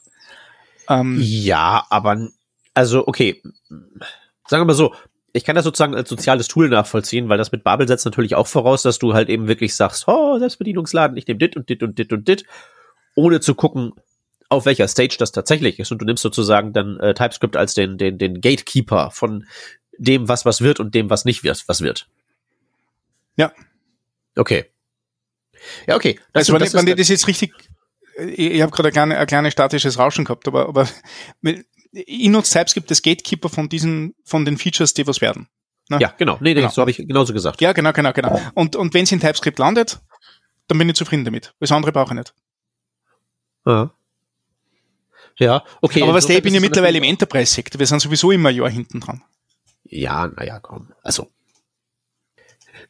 Es ist ja schon so, dass du das, dass so manche JavaScript-Neuerungen, ich meine, die meisten von denen sind, laufen ja bei mir mittlerweile auch unter, ja, okay, noch mehr Syntax. äh, aber äh, manche sind ja dann schon in, in, Summe ganz nett, wenn die sich so aufsummieren. Also hier gerade ja. so der, der, der bedingte Property Access, so Fragezeichenpunkt und so, hat halt bei mir schon einige Zeilen an. Äh, ja, ja, der ist cool. Der ist super. Aber der kompiliert er gut runter. Also da, das kann man sich ja im TypeScript-Playground, kann man sich das ja recht gut anschauen, wie das runterkompiliert. Also die, die können das. Ja. Ja, der, der Punkt ist halt wirklich so, ich habe halt so dieses Klassendebakel von früher noch im Kopf. Ja. Als ja wirklich da aus dem TypeScript-Compiler, wenn der die Klassen runtergekocht hat, was rauskam, was nicht mal auch nur im Ansatz spezifikationskonform war. Ja, das stimmt, aber es war nicht einmal so schlecht. Also ich kann mich erinnern, das war 2012, wie das Ding rausgekommen ist, haben wir sich auch gesagt, okay, jetzt bin ich gespannt, wie der die Klassen transpiliert. Ähm, und da, da war ja die, die Klassen, Klassensyntax noch gar nicht final in ECMAScript. Das war halt äh, bei TypeScript zusammengekratzt aus, aus dem, was in ES4 spezifiziert worden ist, das, was, was Adobe mit ActionScript 3 implementiert hat, nicht? Die haben auch schon so ein bisschen vorgefühlt in diese Klassenrichtung. Das war da zusammengekratzt, ein bisschen C-Sharp drüber ges gesprinkelt und, und dann, dann war das die TypeScript-Klassensignatur, der Klassen, äh, Syntax. Ähm, und das, was transpiliert worden ist, das war eigentlich ganz okay. Das war Closure mit einer Konstruktorfunktion und, und einem Prototypen drinnen und einer Extend-Function, um Ableitungen zu lösen, wo halt der Prototyp mhm. kopiert wird. Ne? Und, ja. oder, oder der Zeiger weitergereicht wird. Ne? Und das war nicht so schlimm. Also das war, ähm, damals haben, haben wir alle versucht, weil wir alle aus dieser Ecken kommen mit, mit, mit Klassen und so weiter, bevor wir halt äh, die, die, die Grundbausteine für JavaScript akzeptiert haben und, und, und äh, verwendet haben, haben wir alle versucht, Klassen da umzusetzen. Ähm, das heißt, die PHP-Klassen im Backend zu spiegeln auf, auf JavaScript-Klassen im Frontend. Und da haben wir irrsinnig wilde Konstrukte gefahren. Das, das war mal ein, ein historischen Blogpost wert, welche Ideen wir dort gehabt haben, welche Patterns wir verwendet haben und wie schlecht die nicht alle waren. Ähm, wo ich mir denke, ja, weil, weil kein Mensch die Prototype-Chain verstanden hat. Und, und weil keiner gewusst hat, was ein Closure tut, aber du machst halt ein paar Klammern drauf und gut ist und dann funktioniert das so. Und, und von dem her habe ich das, was TypeScript damals kompiliert hat oder transpiliert hat, ganz okay gefunden. Das Problem, was halt dort ist, und das ist wahrscheinlich das, was du, was du jetzt ansprechen möchtest, wenn, wenn du einmal entscheidest, dass das Ding so funktioniert, wird es irrsinnig schwer nachher umzulenken, wenn auf einmal eine Klassensyntax da ist, die, die, die jetzt Standard ist und, und die ja. jetzt Spezifikation ist. Und da bricht es natürlich dann. Nicht? Also das ist halt das, was, was dann heftig ist. Ne? Ja, aber das machen sie ja schon länger nicht mehr, dieses, ja. äh, dieses Vorpreschen. Ist auch gut so. Ja. Ja, gut. Außerdem ist mir eingefallen, ich nutze den, den, den TypeScript-Compiler dann doch auch manchmal für was. Nämlich, ja. äh, also wenn ich irgendwie so Libraries bundle oder so, dann mache ich das hier immer mit, mit, mit irgendwie so Rollup und Bubble und schieß mich tot. Aber wenn du das dann wirklich veröffentlichen willst, brauchst du ja auch irgendwie die Deklarationsfiles. Ja, genau. Und mhm. dann ist mein Build-Step immer äh, Rollup und den der TypeScript-Compiler, ja. der dann die ja. Deklarationen rausrendert. Ja, genau. Das ist eher coole Kombi. Also TypeScript und Rollup zusammen finde ich eher spitze. Ja, ich meine, was, was auch ganz cool ist, ist äh, so ähm, inkrementelles TypeScript, so nach und nach. Mhm. Also du baust irgendwas erstmal so experimentell und je, je länger es sich halt irgendwie als gangbar erweist, umso mehr willst du das Projekt oder den, das Experiment verstetigen und irgendwann mal in was Fertiges überführen. Ja. Da bin ich ja mittlerweile immer sehr konsequenter drin, wirklich, wirklich mit dem, mit dem räudigst billig möglichen äh, JavaScript, äh, so Script-Tag in der HTML-Seite Gerümpel anzufangen und dann erst so nach und nach und nach, gegebenenfalls, auch nicht immer, nach TypeScript rüber zu migrieren. Ja. Und da habe ich jetzt äh, auch so den, den Zwischenschritt äh, eingebaut, äh, tatsächlich, ja, weil du machst irgendwie ein Proof of Concept mit irgendeiner Browser-API, dann musst du es halt eben auch in anderen Browsern testen, ob das von der API her funktioniert. Aber andere alte Browser können auch nicht das modernste JavaScript, brauchst du irgendwann Babel. Oder wahrscheinlich könntest du es auch mit TypeScript machen, keine Ahnung. Jedenfalls, äh, Babel kann ja auch wunderbar, äh, hat ja ein TypeScript-Plugin, was ja einfach nur die Syntax mhm. löscht. Genau, genau. Und Typ-Check. Das heißt, also du kriegst schon klassische TypeScript-Fehler, ne? Aber, ja, in der aber, IDE. Aber nicht beim Babel-Output? Nee, der, der, löscht die, der löscht die einfach nur. Babel implementiert ja nicht TypeScript. Babel ja, ja, genau, es ist ein Plugin. Syntax. Aber, aber wenn ja. das Plugin irgendeinen, irgendeinen Fehler erkennt, irgendeinen TypeScript-Fehler erkennt, dann schmeißt das Plugin den Fehler, oder? Nee, nee, nee. Das Plugin ist nur Syntax-Kompatibilität. Und die Syntax wird dann, wird dann gelöscht. Das ist mhm. ja das Ding. Du, du brauchst ja keinen Fehlerchecker, du brauchst ja keine zweite Implementierung von TypeScript. Wenn du das haben willst, wenn du die TypeScript-Implementierung haben willst, nimmst du den TypeScript-Compiler. Ja. Aber Babel kann tatsächlich auch einfach nur so sagen, ja. hau die Syntax weg und dann hast du sozusagen ja, ja, ein, ein, ein, ein, ein, ein turbo geladenen Linter gleichsam. Weil in der IDE, in Visual Studio Code, da ist ja TypeScript dann am Werk und sagt dir, hey, das kannst du so nicht machen. Aber wenn du auf Compile drückst, ist halt nur Babel am Start, bricht es auf die alten Browser runter und ist vor allen Dingen irre schnell. Ja. Macht also dann auch so, irre schnell. Macht es auch so, so Dinge ähm, wie Enums transpilieren oder, ah, nein, ich glaube, die Enums funktionieren ja da nicht. Da hat ja dieses Isolated Modules Compile Flag gegeben, das ein paar, paar, paar ähm, Features, ein paar Sprachfeatures rauswirft, weil sie halt einfach nicht Babel-kompatibel sind. Ne? Ich habe kein ja, niemals Namespaces zum Beispiel kannst du nicht machen. Habe ich auch nie benutzt. Ja. ja. Damit, da möchte ich nur mal ES-Bild anmerken. Also wir, wir transpilieren und kompilieren und bündeln mit ES-Bild und das Ding ist mittlerweile so schnell, dass Leute meinen, hey, euer Hot Reloading funktioniert aber irre schnell und wir sagen, na, das ist nicht Hot Reloading, das ist ein Refresh. mit, mit den komplett neu vom Scratch ge gebauten Files. Ne? Ich meine, wir haben natürlich ein bisschen ein Caching von Zwischenresultaten ist, ist, ist natürlich drinnen, aber, aber das Ding ist, ist so flott, dass Leute echt meinen, wir machen, wir machen Hot Module Reloading im Browser. Ja. Und das, das beeindruckt alle. Jetzt sagtest du gerade, äh, die Kombination aus äh, Rollup und TypeScript sehr, sei sehr gut. Ja. Äh, äh, und was ist, äh, äh, also Rollup und äh, ES-Build, wie steht das zueinander? Ähm, Alternativen. Also, also äh, Rollup nehme ich immer gern her für, für ähm, ich, ich hack jetzt geschwind rum und nehme TypeScript zum Kompilieren und Rollup zum Bündeln. Äh, und du kannst statt TypeScript zum Kompilieren und Rollup zum Bündeln auch TypeScript zum Kompilieren und ES-Build zum Bündeln nehmen, mit dem Unterschied, dass ES-Build ähm, TypeScript-Support hat. Das heißt, du brauchst nicht irgendwelche, irgendwelche Sachen zusammenstecken und nachher hoffen, das funktioniert, ja. sondern kannst einfach ES-Build nehmen und das ist rein, reine Convenience. Convenience und, und, und, warum würde ich Rollup noch verwenden? Weil das ist echt irre langsam, tatsächlich. Ah, ja, ähm, weil es vielleicht ähm, JavaScript ist und du drinnen rumvorwerken willst oder so. ES-Build ist halt in Go geschrieben. Ne? Aber es gibt eine, eine JavaScript-Brücke. Also von dem her, nein, im ES-Build. Also ES-Build ist, ist fantastisches Tool. Hm. Mein Laptop ist so oll, dass bei manchen Sachen wie Rollup echt so irgendwie den, den Lebenswillen raubt. Ja. Einfach, einfach weil es so elendig lahm ist. Naja.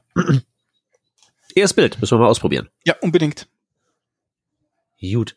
So, äh, lass uns mal hier den Who Cares Blog fertig machen. Damit wir noch zu die Themen kommen, die uns wirklich interessieren. Äh, äh, wirklich interessieren noch mit äh, den größten Anführungszeichen ja, seit äh, nach einer Stunde, nach einer Stunde äh, bei, bei drei Who Cares Themen. hey, immerhin haben wir den haben wir den typischen OOP Roast schon abgeschlossen. Ja, ja, den müssen wir nicht, nicht machen. Komm hier. Also hier Go to Definition on Non-JavaScript äh, File Paths. Also du machst irgendwie Import CSS und lässt dein ES-Build oder mhm. Rollup oder äh, Webpack oder so das machen, warum auch immer man das würde machen wollen und da kann der jetzt irgendwie besseres Go-to-Dings machen. Mhm. Ja, okay. Ja. Äh, Editor okay. Support für Add Link ist irgendwie so, so, so hier, so Doc Comments, ne? Ja, genau. Aha, okay. Aber, aber, aber ich muss da, du, du scrollst ein bisschen schneller, wie ich. Nee, ich scroll nicht, ich habe hier eine Textdatei, alles vorbereitet ah, okay, hier. Okay, ne, ich, ich bereite mir nicht, nicht vor. Ja, genau, das sind, sind ähm, in, in Kommentaren Links. Ja, es ist, es ist ähm, für mich das Einzige, was, was für mich da wichtig ist, ist, dass das sehr gut illustriert, wie wichtig TypeScript für Visual Studio Code ist. Also ich rede immer von dieser na, Hybridverbindung äh, Editor und Compiler. Äh, spannend, dass die, die Sachen getrennt voneinander auch funktionieren, aber ähm, jeder, der Visual Studio Code liebt zum JavaScript entwickeln, liebt eigentlich indirekt TypeScript. Und das ähm, ist, ist klassisch Heilsberg. Das, das war halt immer, immer, immer seine Sache schon, schon seit den 80ern. Gesagt, der Compiler ist nur so gut wie, der, wie die, die Authoring Experience dazu. Ja, stimmt auch. Also, und das, das eine Projekt wäre ohne das andere wesentlich schlechter dran. Ja. In beiderlei Hinsicht. Ja. Ja, ja, ja, da gehe ich mal von aus. Wird halt eben auch spannend, wenn das eine oder das andere aus irgendwelchen Gründen mal uncool wird. Ja. äh, Wobei, also äh, bei Visual Studio Code ist halt echt schon, echt schon heavy, wie, wie weitreichend das funktioniert. Also ich, ich habe jetzt viel Go entwickelt im letzten halben Jahr und die Go-Tools sind, äh, die Go-Tools für Visual Studio Code sind die besten Entwicklertools, die ich je gesehen habe. Also, also äh, ich, bra ich brauche keine Idee. Brauche ich nicht. Das, das ist ähm, der Editor mit diesem Plugin und du, du bist, du bist happy und produktiv und hast Editor-Feedback, das, das so in, in CAM IntelliJ für Java, im CAM TypeScript für, für Visual Studio Code je verfügbar war und ich weiß ja nicht, ob es je so sein wird. Mhm. Und, und das ist echt beeindruckend. Also da macht das Go-Schreiben auf einmal viel Spaß, nicht? Weil, weil alles so, so, ja, so, so goldener Pfad äh, äh für dich ist, was du nichts da brauchst. Du installierst die Plugins, kein, kein Config umschreiben, kann nichts, einfach es geht. Alles standardisiert, alles, alles Konventionen in der Community. Und, und ist herrlich. Also, und schnell. ist fantastisch. Ja, ich, ich wollte nämlich gerade fragen, da gibt's noch, eine, gibt's noch eine andere moderne Programmiersprache. Ja. Die hat's ja mit schnell nicht so. Also die, da habe ich das hab ich auch mal ausprobiert mit Visual Studio Code und in der Kombination. Ja. Das ist jetzt auch schon irgendwie was her, aber das hat mir echt nachhaltig den Spaß verdorben, weil es Moment, so was, elendig was langsam war. Was hast du ausprobiert? Rust. Rust, ja, genau, genau. So jetzt war wieder statisches Rauschen. Ja, äh, Rust hat, hat prinzipiell das Problem, ähm, also die Resultate sind sehr schnell aber das Schreiben da unter Compiler ist nicht sehr schnell. Deswegen gibt es ja mittlerweile zwei äh, Tooling-Implementierungen, die, die Rust Dev-Tools vom, vom Jonathan Turner, wie er noch bei Microsoft war, und den Rust Analyzer, der vom ehemaligen IntelliJ JetBrains Mitarbeiter, der die Rust-Tools für IntelliJ geschrieben hat, entwickelt wurde. Und das zweite Plugin ist um, um, um hausig schneller, äh, entwickelt in Wirklichkeit einen zweiten Rust-Compiler intern, der nur äh, Typ äh, äh, sammelt für den, den Language-Server. Ist um einige schneller, aber braucht ein bisschen, ein bisschen Hausarbeit, dass du so Sachen wie Rust-Format und, und Clippy fürs Linting und so weiter integrieren kannst. Also ein, ein bisschen cool, aber, aber läuft auf Stelzen, ne? läuft sehr schnell ja. auf Stelzen, aber läuft auf Stelzen im Vergleich zu, ähm, zu den, den anderen Tools, die doch eher, eher ein bisschen träger sind. Ah, okay, also pass auf, diese Alternativ-Compiler ist also das Gegenteil von dem TypeScript-Plugin für Babel. Ja, genau. Okay, das ist ja cool. Das ist eine sehr gute Idee. Ich dachte erst schon, Rust-Compiler bauen. Ja, ja. Aber okay, so, wenn man sich die Arbeit halbiert, geht's vielleicht. Ja. Ähm, das Coole ist das, das, das neue Tool gibt irrsinnig, irrsinnig lässige Features. Also da, da merkst du vor allem, wie das Typsystem nachher, nachher schrittweise funktioniert. Also, also, dass, dass du durchaus einmal Code schreiben kannst und erst äh, zum, zum späteren Zeitpunkt, wo du ganz, ganz, ganz sicher bist, dass du diesen Typ brauchst, ne, ähm, inferiert äh, Rust den Typ, den du zehn Zeilen davor assigned hast. Und also gerade mit Zahlen, was der, wo du ja nie weißt, in welchem Wertebereich sich die Zahlen befinden und so weiter, ist ja. halt das richtig lässig und das kannst du durch, durch die, die Visualisierung, die der Rust Analyzer macht, dass er halt ähm, in jedem Schritt die, die vom Compiler inferierten Typen dran schreibt, ne, wird das sehr gut sichtbar, wie, wie das intern funktioniert. Ha. Ha, okay, gut. Aber es ist halt jetzt tatsächlich mit Rust äh, jetzt nicht so, dass es so die Go-To Entwicklungslösung gibt, wie halt eben bei ja, noch nicht. Visual Studio Code. Das wäre halt das Ding. Ähm, das, das, ich schätze mal, dass das noch, dass das noch kommt. Also die Sprache ist jetzt schon fast, wird, wird schon fast als fertig angesehen. Ne? Ähm, das ist ja ähm, ähm, ein Feature, das Go immer gehabt hat. Go hat sich ja auf Sprachebene zehn Jahre lang nicht weiterentwickelt. Die haben gesagt, die Sprache ist fertig. Sie entwickeln jetzt in Tooling, in Performance und so weiter. Und Rust kommt jetzt schon langsam an den Punkt, wo, wo Sprachfeatures immer seltener werden und wo mehr, mehr Energie eingeworfen werden kann in Fehlermeldungen, wo ja Rust exzellent ist, ähm, in, in Compiler-Performance, solche Dinge. Also das ist, ja. das sind die nächsten Schritte. Haben Sie eigentlich bei Go mittlerweile Generics äh, fertig oder ist das noch so in ja, Arbeit? Die, die Spezifikation ist fertig. Und ich glaube, es gibt schon Demo-Implementierungen, aber ich glaube, es ist noch nicht, öffentlich, weil es kommt mit der Version 2.0. Okay. Ja. Okay. Ich erinnere mich nur an diesen ganz großartigen Hack, äh, wo jemand da mit den, äh, der, das mal nachgebaut hat, Mhm. wo er halt äh, Generic Syntax in sein Go reinschreiben konnte. Er hat aber nicht Spitzklammern genommen, so die ganz normalen Zeichen, sondern irgendwelche Buchstaben aus irgendeinem Alphabet, die ungefähr die gleiche Form haben, die aber valide Bezeichner waren. Und dann hat er halt eben das mit so einem, ja, hat im Prinzip die dann als Makrosyntax benutzt mit seiner eigenen Toolchain. Ja. Das, äh, Ja, ganz, äh, äh, ganz, ganz großartig. Ja, ich, ich bin teilweise eh be beeindruckt, wie, wie intelligent Menschen sind in solche Sachen. Also eben. Warte mal, hier, ich hab's mal in, in den Chat geworfen. Ich weiß nicht, ob du das mal gesehen hattest. Oh, cool, ne? Paralyzing in Charify. Ja, also spannend ist natürlich, dass man die ganzen Sachen jetzt aus diesem Chatfenster so rauskotzen muss, ne? Ja, also es wäre natürlich schön, wenn sie irgendwie da einen Link draus machen würden, aus dem Mhm. man, auf den man draufklicken kann Mhm. und anderen für Copy Code. Aber pff, was weiß ich. Oh, Ich bin ja kein Zencaster-Entwickler, bei mir geht ja Sound. Okay, geil. Ma, die, also die Spitzklammern sind ja witzig. Das ist- sind die Chevrons, nicht? Ah, witzig. Nee, das ist äh, Canadian Aboriginal Syllabics Block. Da kommt das her. wow.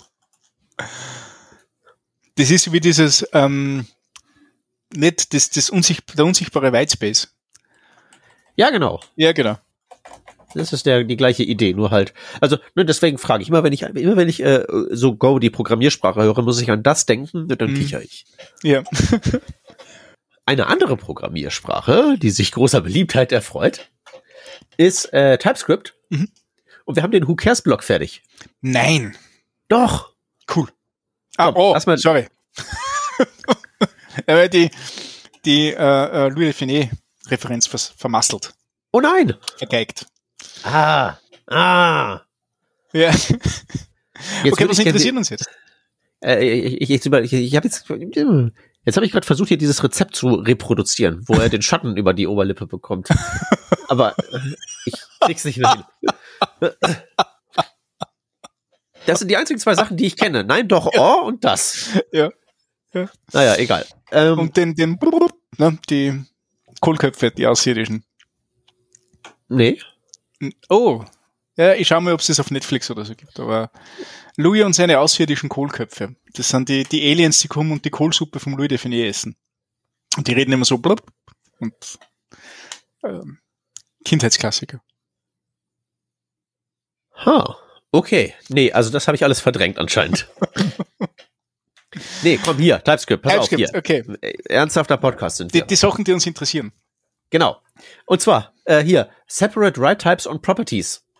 Die interessieren dich doch ganz besonders, weil Ähm, ja, das ja. wieder ein Feature für Klassen Es ist. sind wieder, also die, das ist bei diesem Release schon, schon beeindruckend. Es sind sehr, sehr viele Klassenfeatures. Ich habe nicht erwartet, dass dort noch recht viel ähm, äh, Bewegung kommt, ähm, aber anscheinend tut's das. Ähm, ich, ich, ich bin be beeindruckt, weil ich nutze das nicht. Ähm, aber die Änderung ist, aber die Änderung ist cool. Ähm, Äh, die Änderung ist notwendig, würde ich sagen.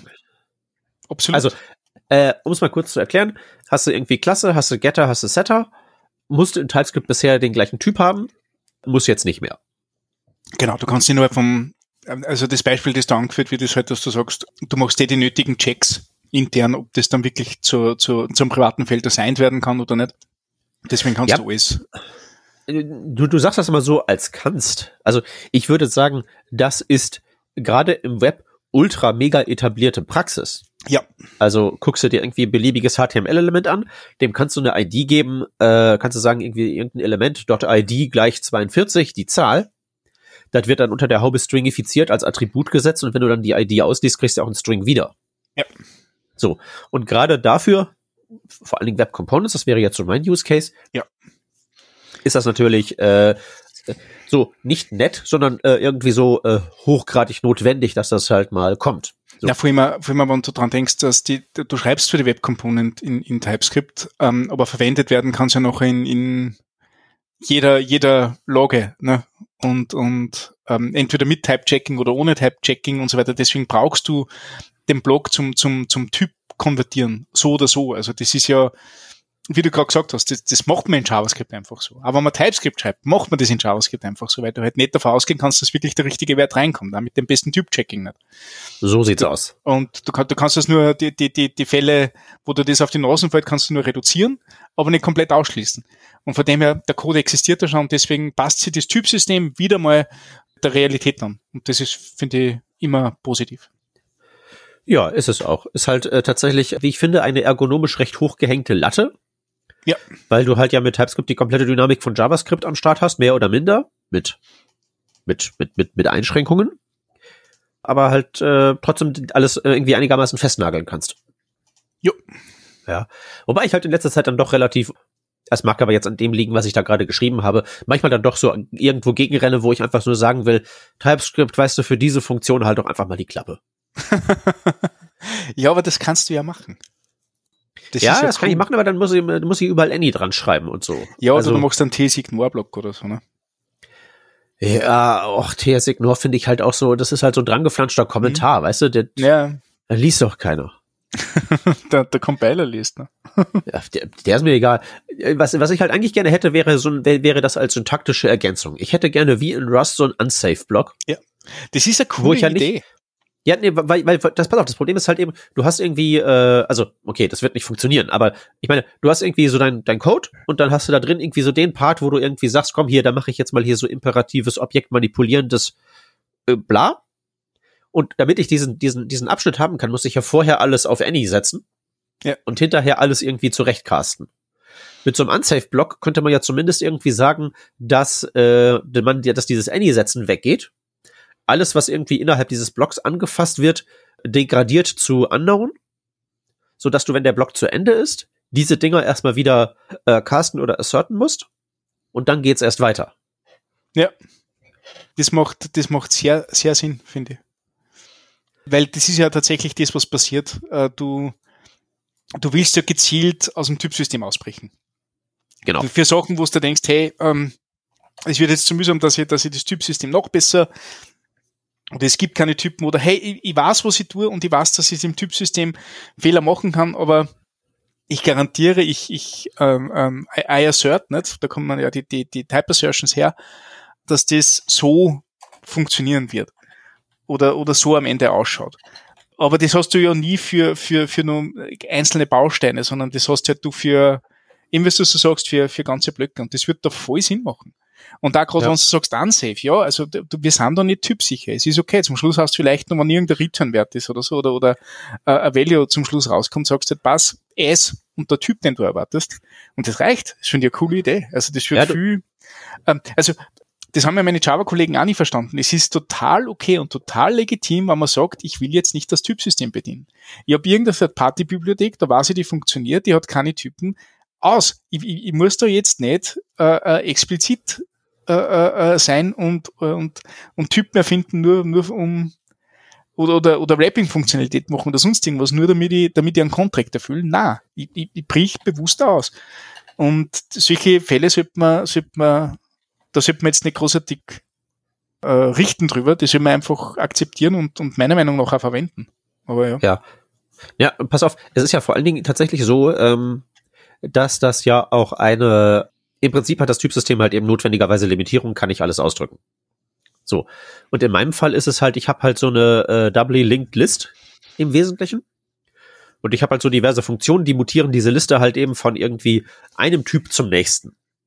In so einer Schleife, wo halt immer so der nächste, der nächste, der nächste geguckt wird. Und dann wird das umgebaut zu was anderem. Das passiert in Place wegen Effizienz. Und das ist nicht vorhersehbar, weil die einzelnen Sachen, die da die Modifikationen vornehmen, so pluggable sind du kann, das kannst du ja gar nicht irgendwie schreiben. Weil du hast halt irgendwie eine Variable und dann jagst du die durch drei Funktionen, dann ist, kommt da hinterher was komplett anderes raus. Aber dann ist das ja dann immer noch ein, ein sozusagen Member dieser Liste, aber plötzlich mhm. ein Member von einem fremden Typ in der Liste. Da kannst du halt eben einfach nicht ordentlich äh, ausdrücken. Da musst du halt einfach wirklich sagen, Compiler halt die Klappe, passt schon. Ja, ja. Ne? Also was ich halt eben äh, tatsächlich äh, heilsam ent, ent, ent, äh, äh, als heilsam empfand in der sich, Hinsicht war mal, dass ich mal irgendwie so meine meine fünf Minuten, ich mach mal jetzt hier so Low-Level äh, Arduino-Gelöte. Da verstehst du halt eben wirklich erst, wie, wie, wie man, wenn man auf ein gewisses Abstraktionsniveau runtergeht und irgendwie dann mit irgendwelchen mhm. Sensoren oder Pins oder so spricht, dass das halt tatsächlich keinen Sinn macht, das auf eine höhere Abstraktionsebene heben zu wollen, als vielmehr, ich setze dieses Bit und jetzt ist die Lampe an. Ja. Ir irgendwann kommst du halt da auf dem, auf dem Realitätsfußboden an und kannst das nicht weiter machen. Und das, und diese, diese Böden haben halt dann unterschiedliche Levels und es gibt halt da in TypeScript gewisse Sachen. Ne, ich hatte ja mal diesen Löcher-Artikel auch geschrieben, wo Ja, das ja auch galt für so ein, für so ein Record, der zusammengesetzt wird. Du kannst halt diese Übergangszustände nicht formulieren. Ist Mhm. okay, musst du anerkennen. Und da gehört's halt eben dann zum, ja, zum Dasein als äh, TypeScript-Expertin, dass du sagst, okay, ich weiß auch genau, was das Ding alles nicht kann. Und in dem Fall steige ich aus. Ich hätte es halt nur gerne komfortabler und deswegen will ich diesen Unsafe-Block haben. Hm, hm, hm. Okay, Ja, ja. Ist aber, ist aber gut, dass wir jetzt dieses neue Feature haben. Hier, neues Feature für dich, Stefan, nur als Klassenfreund. Override, ein neues Keyword, weil gibt noch nicht genug im TypeScript. Ah, Ja, das, also das, das verwundert mich sehr, dass sie sich darauf einlassen, neue Keywords zu machen. Ähm, Aber, aber wer, wer, wer Class sagt, muss auch Extend sagen. Dann muss er auch Override sagen. Ja, aber ehrlich. ja, ich meine, es, die, die Argumentation, die sie haben, ist ja voll okay wieder. Ne? Also es, es passt eh, es ist ja hinterm Compiler-Flag, ne? das ist no implicit override, das heißt, du kannst das Opt-in vom, vom Breaking Feature, ist geil gemacht. Ähm, und die Idee dahinter ist, dass du sagst, ja, also in, in, in JavaScript, wie es halt so ist in JavaScript, kannst du äh, von einer Klasse erweitern und einfach äh, die Funktion überschreiben, die in einer anderen Klasse schon, schon drinnen sind. Und wenn du aber noch aus der Basisklasse die Funktion entfernst, ne, dann sind die in der, in der abgeleiteten Klasse immer noch da. So beschreiben sie es da zumindest. Mhm, also, ja. Und äh, da sind jetzt Funktionen drinnen, die kein Mensch braucht, die wahrscheinlich auch nie aufgerufen werden, weil sie halt diesem, diesem ursprünglichen Basisvertrag nicht mehr entsprechen. Und das kann man jetzt explizit mit Override annotieren, damit nachher der Compiler draufkommt, falls, falls da keine Funktion zum Overriden gibt, ähm, dass ein Compiler Fehler wirft und sagt, hey, cool, dass du die Funktion da rein äh, overriden willst, überschreiben willst, aber die gibt's ja eigentlich gar nicht. Mhm. Ähm, wirf mal. Und ja, also ich bin halt tatsächlich nie in so eine Situation gekommen, muss ich ganz ehrlich sagen. Ja, weil du ja, weil du auch als vernünftiger, weil selbst wenn du Klassen machst, dann machst du halt eben Vererbung in, also mit dem, mit dem Skalpell und äh, Ohrschützern und Handschuhen und alles. Ich, ich finde sogar, ich muss ganz ehrlich sagen, wenn du jetzt sagst, okay, du machst Web Components ist ja wirklich der einzige Grund, wo ich vielleicht Klassen schreiben würde. Aber was overridest denn du da? Du, die, immer die gleichen Sachen, nicht? Der Connected, Callback und Render. Ich glaube, die sind nicht mal overwritten, weil die gibt's ja tatsächlich auf den Basiselementen, von denen du ableitest. Nicht. Wenn Okay, du sagst, ist das dann eine abstrakte Funktion? Nee, es ist mehr so ein Protokoll. Also Ja. das Ding wird halt eben invoked, wenn das Element sich Ja. instanziert. Ja. Aber das Nein, ist im Typsystem wird es quasi als abstrakte Funktion definiert. Ne? Ja, ja. Also, pff, du, Ja, fa- falls überhaupt, ich meine, es, es, es sagt ja keiner, dass du die implementieren musst. Abstrakte Funktion sagt ja, dass du das implementieren musst. ja, eben genau. Ja. Nein, es ist einfach, es ist einfach, ja, wie du sagst, es ist ein Contract, ne? Genau. Ja. So, und das mit dem Override ist, also, ich könnte mir vorstellen, dass ich diesen Flag irgendwie bei mir aktiviere. Nur so für den Fall, dass ich das mal mache. Weil, also, du hast jetzt gesagt, Web Components sind der eigentliche, sind der einzige Grund, warum du eine Klasse schreiben würdest. Aber das ist ja nicht, dass du das machen würdest, weil das so ein toller Use Case wäre, sondern einfach, weil die API das vorsieht. Ne? Ja. Die Fine will eine ECMAScript-Klasse haben. Und ich könnte mir vorstellen, dass ich mir, dass ich irgendwas anderes benutze, irgendwie ein ORM oder sowas, das auch sagt, ich habe hier eine Function und die will eine Klasse gefüttert haben. Also, du, ich könnte mir vorstellen, Libraries zu benutzen, jenseits von Mhm. Web Components, die sowas Mhm. machen. Und dann würde ich sowas gerne irgendwie so aktiv haben, damit ich ja nicht äh, Dinge, also nicht glaube, Dinge zu tun, die Ja. ich gar nicht tue oder umgekehrt, weißt du? Das ist also, äh, wenn ich jetzt zum Beispiel ein Framework denkt, das, das äh, Lifecycle-Methoden hat, die man, die man überschreibt, um dort einen Custom-Code rein, reinzugeben. Ne? In, in React mit, mit der Klassensyntax war das ja immer, immer so. Und, und React entscheidet sich, dass gewisse Lifecycle-Methoden nicht mehr unterstützt. Oder, oder Framework Y unterstützt gewisse Lifecycle-Methoden nicht mehr. Ist das natürlich super, nicht? Also da, da kommst du sofort drauf, oh wow, ähm, äh, überschreib was, was eigentlich gar nicht mehr existiert. Das heißt, wahrscheinlich wird der Code nicht funktionieren. Ja. Genau. Aber wie gesagt, ich, müsste dazu Klassen schreiben. Ich, ich, ich schreibe ich schreib keine Klassen. Das, Ich schreibe, wie gesagt, ich schreibe auch Klassen, aber ich, es ist halt, es ist halt so, weißt du, wir haben hier so die ganze, die, die ganze Kuh, So, das ist das ja. komplette Tier mit allem drum und dran, mit Euter und Füßen und alles. Aber von der ganzen Kuh verwerte ich halt eben in meinem Restaurant wirklich nur sehr wenige ausgesuchte Filetstücke. und das meiste, meiste wird zu Hundefutter. Weil ich meine, sobald du irgendwie, irgendwie, irgendwie Extens machst, ist halt, das steht halt wirklich unter erhöhtem Rechtfertigungsdruck, weil, also Klassen sind, wie, sagst du ja immer schon selber, das ist halt ein Tool, das hat einen sehr, sehr engen Sinnhaftigkeitskorridor. Mhm. So. Und ich benutze es ja wirklich nur als, als Alternativsyntax für Object Factory, weil da halt eben jeder weiß, was das ist und wie das geht und was es soll. Und es produziert halt eben noch irgendwie dank Prototype bla irgendwie einigermaßen effiziente es, Objekte. Es, es, hat ja, es hat ja durchaus, es, es gibt, es hat ja einen Sinn, warum es existiert. Es ist ja nicht so, dass das ein Feature ist, das einfach nur reinkommt, weil es an einer Front an Java-Entwicklern auf einmal gefordert wurde, was der, der, der Douglas Crockford immer sagt. Also es hat schon einen Sinn, dass es existiert. Es ist als, als syntaktischer Zucker oder Lakritze auf, auf, auf die Prototype-Chain voll sinnvoll. Aber du musst ja nicht jedes Pattern damit einkaufen. Ich glaube, das größte Problem, das ich damit habe, ist, dass das Class und das Extens-Keyword existieren. Ja, genau. Also stell dir halt vor, wie, ja. du, wie, wie, du, wie, du, wie du in Rust halt eben so eine Instanz von deinem Struct machst. Ja, ja. Du da hast du auch eine ja, Factory, aber du hast keinen Extens, du hast keinen Vererbungsmechanismus, der da halt ja. eben immer mit ist und immer so da sagt und so, komm her, ich bin ein Extensmechanismus, komm her und benutz mich. Mhm. Das ist ja so, in Rust ist ja witzig, dass, dass dieses Doppelpunkt, Doppelpunkt New ja nur Konvention ist. Das ist ja, ja. keine, keine, syntaktische ähm, äh, Pflicht, dass du das machst. Kann, kann genauso Create drinnen stehen oder sonst irgendwas. Ja, kannst du halt in JavaScript nicht machen. Du hattest ja vorhin mal illustriert, wie das früher aussah mit den Klassen, weil mhm. alle, alle wollten sowas haben, also hatte jeder irgendwas anderes. Insofern ist es sinnvoll, dass da ein Mechanismus geschaffen, geschaffen wurde. Es ist halt der Mainstream-Mechanismus für Object Factory geworden, mhm. nämlich die Klasse. Es hätte auch irgendwie ein besseres Object Create geben können, aber naja. Ja. Ja, ja. Ja. Hier, Stichwort Klassen, Stefan. Du als Experte oh, wow, für objektorientierte. Klassenänderung. Ja, weil äh, hier, das Private, das, der, der Gartenzaun. Jetzt haben wir den endlich ja. für alles, nicht nur für äh, Properties, sondern auch für Methoden. Aha. So, und das was mache ich jetzt, wenn ich eine Klasse. Okay. Nee, nee, nee, das ging nur auf Properties. Was mache ich denn jetzt, wenn ich eine Klasse schreibe? Mache ich jetzt Private oder mache ich den Gartenzaun oder mache ich Private Gartenzaun? Gartenzaun. Warum? Äh, Weil es das JavaScript native ist. Wen interessiert's? Mm, ähm, den, den, den Menschen, der über TypeScript bloggt, ich, ne? und und ähm, mittlerweile mit, mit Meinungsartikeln mehr Traffic kriegt als wie mit, äh, mit Guides.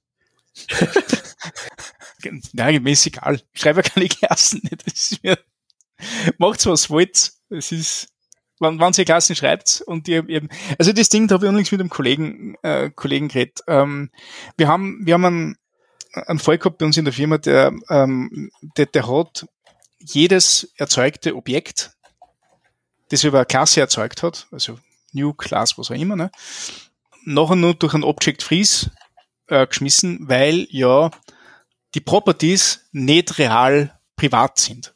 Ja. Und ich habe mir gedacht, das ist wurscht. Äh, dann sind ja. sie halt nicht real privat. Ich meine, ganz TypeScript ist nicht real. Ganz ja. TypeScript ist eine Illusion. Ja, ja. ja. Ähm, das Ding ist das, man hat, man hat keinen, keinen realen Nachteil. Es gibt einen theoretischen Nachteil, aber man hat keinen realen Nachteil. Und wichtig bei dem Private Keyword, das TypeScript hinzufügt, ist ja eigentlich nur, dass du zur, zur, zur Schreibzeit Feedback kriegst über die Properties deiner Klassen. Dass du halt dort nicht irgendwas setzt, was nicht, nicht dazu gedacht wurde, gesetzt zu werden über diese Schnittstelle. Dass das noch im, im, im Production Code passiert, ja mein Gott, wenn ich, wenn ich, wenn ich bewusst an State hervorrufe, der nicht möglich sein soll, ja, dann muss ich ja, muss ja mit die Konsequenzen leben es, es ist auf jeden Fall auch wieder anders als, als wie in Programmiersprachen, die, die tatsächlich kompilieren zu Bytecode oder, oder, oder, oder Nothilfe runter, wo die, die Private-Information nachher irgendwie, irgendwie entfernt wird oder, oder, oder anders interpretiert wird oder, oder in tatsächlichen ausgeführten Byte- oder Maschinencode sowieso komplett anders ausschaut. Von dem her braucht man das nicht so, so, so akribisch sehen. Und ich denke ja, also eher, ja. Sowas wie dieses Object Freeze ist halt wirklich irgendwie so der Atombunker im, im Garten. Ja, so. und außerdem, ja, außer, außerdem bringt's, bringt's ja nichts. Also, ein Closure ja. wird mehr bringen, nicht? Wenn das in einer, in einer Closure kompiliert wird, wo du einfach den, den Wert nicht außerhalb der Closure erreichen kannst. Genau, aber das, das, das wird dann funktionieren, aber wozu? Genau, genau. Und von dem her, also wenn es wirklich, wirklich wichtig ist, dass das Ding ja nachher zur Runtime nicht von außen geschrieben werden kann, dann nimmst du den Gartenzaun. wenn es euch nur darum geht, dass ihr zur Autorzeit wisst, ob, ob sie das jetzt setzen dürft oder nicht, was euch lieber gefällt. Das ist. Ja, aber weißt du, das sagst du so leicht. Ich jetzt hier als echter, echter wahrer Vertreter der äh, Klassenfront von Judäa. Ich, weißt du, ich, ich sag jetzt hier, jetzt muss ich halt jedes Mal, wenn ich irgendwie in, in, in meiner Klasse eine Zeile schreibe, muss ich eine Entscheidung treffen, welches von den zwei Privates ich jetzt nehme. Das ist ja schon ein bisschen gaga. Ja, dann nimm beide, oder? Geht das? Geht das? Ehrlich gesagt habe ich das nicht ausprobiert. Das probier jetzt. Äh, ich, ich, TypeScript Playground. Ich bin schneller. Ja, wahrscheinlich auch bei dir schneller. Ich bin nicht schneller. Ich habe hier. Da. Boah, ist das Class Fu. Oh, ja, da habe ich ja noch was im, im, im Local Storage. Das überschreibe ich jetzt nicht. Private Bar ist drei. Na, da wirft er mal einen Fehler. Ja, weil du, weil, weil du schon gar nicht mehr weißt, wie Klassensyntax Accessibility geht. Modifier, ja, das Problem ist, ähm, na, Accessibility, Accessibility Modifier cannot be used with a private identifier. Ähm, das, das würde ja bedeuten, dass ich zum Beispiel noch ein Public davor schreiben kann, ne? oder Protected davor schreiben kann, was ja keinen Sinn macht. Das ist tatsächlich richtig. Ja. Ja, weil tatsächlich muss man muss es ja mal wirklich sagen, so dieses Public Protected Gebimsel ist ja komplett illusorisch, während ja oh. wirklich das der Gartenzaun äh, Runtime enforced wird. Ja. Also beziehungsweise Zweit Compile Time enforced wird, wenn man es mal genau sagt. ist ja, es gibt ja zwei Compile Times, ne? Ja, ja. Ja, wir ja, haben also der, zwei Compile Times und weil der, der Gartenzaun, der Gartenzaun ist ja tatsächlich kein, äh, es ist ja tatsächlich ein Syntax-Error, wenn du den machst. Ja. Einer von den Early Errors. Also hast du ja zwei Compile-Zeiten. Ja. okay. Oh. Da kannst du auch echt keinem normalen Menschen erzählen, was wir hier für Luft Es ist so kaputt. Aber gut. Ja, auf, aber ich meine, ja, keine Ahnung. Ja. Also, äh, wie gesagt, äh, ich, würde, ich würd, also ich nehme prinzipiell immer eher das, was in JavaScript auch gibt. Ich verlasse mich nie auf ein Feature, das nur TypeScript-only ist. Ja. Ja, es ist vernünftig. Äh, das Schöne an dem Gartenzaun ist, dass das, was ich ja von Anfang an über TypeScript so geunkt habe, tatsächlich sich jetzt mal manifestiert hat. Nämlich, dass ich so gesagt habe, ha, ja, die bauen hier diese ganzen Konzepte ein und besetzen diese ganzen Keywords. Das wird denen doch bestimmt irgendwann mal auf die Füße fallen. Ich hatte halt so mhm. gedacht, Interface ist ein Reserved Keyword in JavaScript und die kapern das einfach. Uiuiui, wenn da mal nicht eines Tages ein Feature namens Interface eingeführt wird. Ist jetzt nicht ganz so, ist jetzt auch nicht irgendwie kaputt gegangen. Man hat sich ja, ist ja, ist ja auch alles irgendwie in enger Abstimmung und so, aber trotzdem gibt's halt eben jetzt zwei unterschiedliche Privates, was schon ein bisschen mhm. lustig ist. Wobei, ja, keine, keine Ahnung, ob ein Private Keyword je funktioniert hätte. Also warum es unbedingt den Gartenzaun braucht. Nee, den Gartenzaun brauchst du, damit es ja wirklich Bestandteil des, hier, wenn du diesen Objekt-Lookup mit den Members machst. Ja kann ja, kann er ja am Gartenzaun, wenn, wenn der Gartenzaun vorkommt und du verwendest den Gartenzaun außerhalb der Klasse zu der, die ja. äh, außerhalb, ne, ne, kann er halt eben tatsächlich einen Syntax-Check machen. Ja, das stimmt. Äh, Public, Private, Protected sind ja tatsächlich Typsystem-Features, deswegen ja. gehen die nicht. Äh, ja. This is true. Stichwort Typsystem-Features, wo du dich doch so gut mit Typsystemen auskennst. Nein, komm, also, letztes, letztes Feature, letztes Feature, okay. danach ist Schluss, okay. danach beenden okay. wir dieses. Trauerspiel. Weil, hier, Contextual Narrowing for Generics. Halleluja. Ja. Ähm, lass mich nur ganz kurz, kurz nachschauen. Oh, das ist sehr viel. Möchtest, möchtest du vielleicht kurz erklären? Das ist sehr viel Code. äh, ja, naja, es ist, es, es ist das folgende. Du hast irgendwie äh, eine Funktion, die operiert auf, sagen wir mal, nehmen wir mal das Beispiel hier aus der, aus der Ankündigung, auf wahlweise einem Set oder einem Array und äh, spuckt dann auch entweder Set oder Array je nach mhm. Input wieder raus. So kannst natürlich eine Union bauen, set piped äh, ein Array, oder du kannst halt eben sagen, wunderbar, ich will ja meiner Funktion sagen, dass was reinkommt, mhm. kommt auch raus, nur irgendwie modifiziert. Äh, also würdest du eine, ein, ein Generic bauen, einen Typparameter bauen, wo du sagst, äh, mein Typparameter T, extends äh, set T äh, und dann Pipe Array mhm, mhm Gebimse. Mhm, du genau. extendest diese Union. So. Das heißt, du hast dann einen konkreten Typ, wo du sagen kannst, geht rein, geht raus. Und das Problem ist jetzt das folgende, wenn du in dieser Funktion dann hingehst und du klambüselst diese äh, Members dieser Union wieder auseinander, dann, dann fängt es halt an kaputt zu gehen, weil das, worauf du ja eigentlich operierst, nicht die Union ist, sondern ein Typ, der eine Extension dieser mhm. Union ist. Mhm.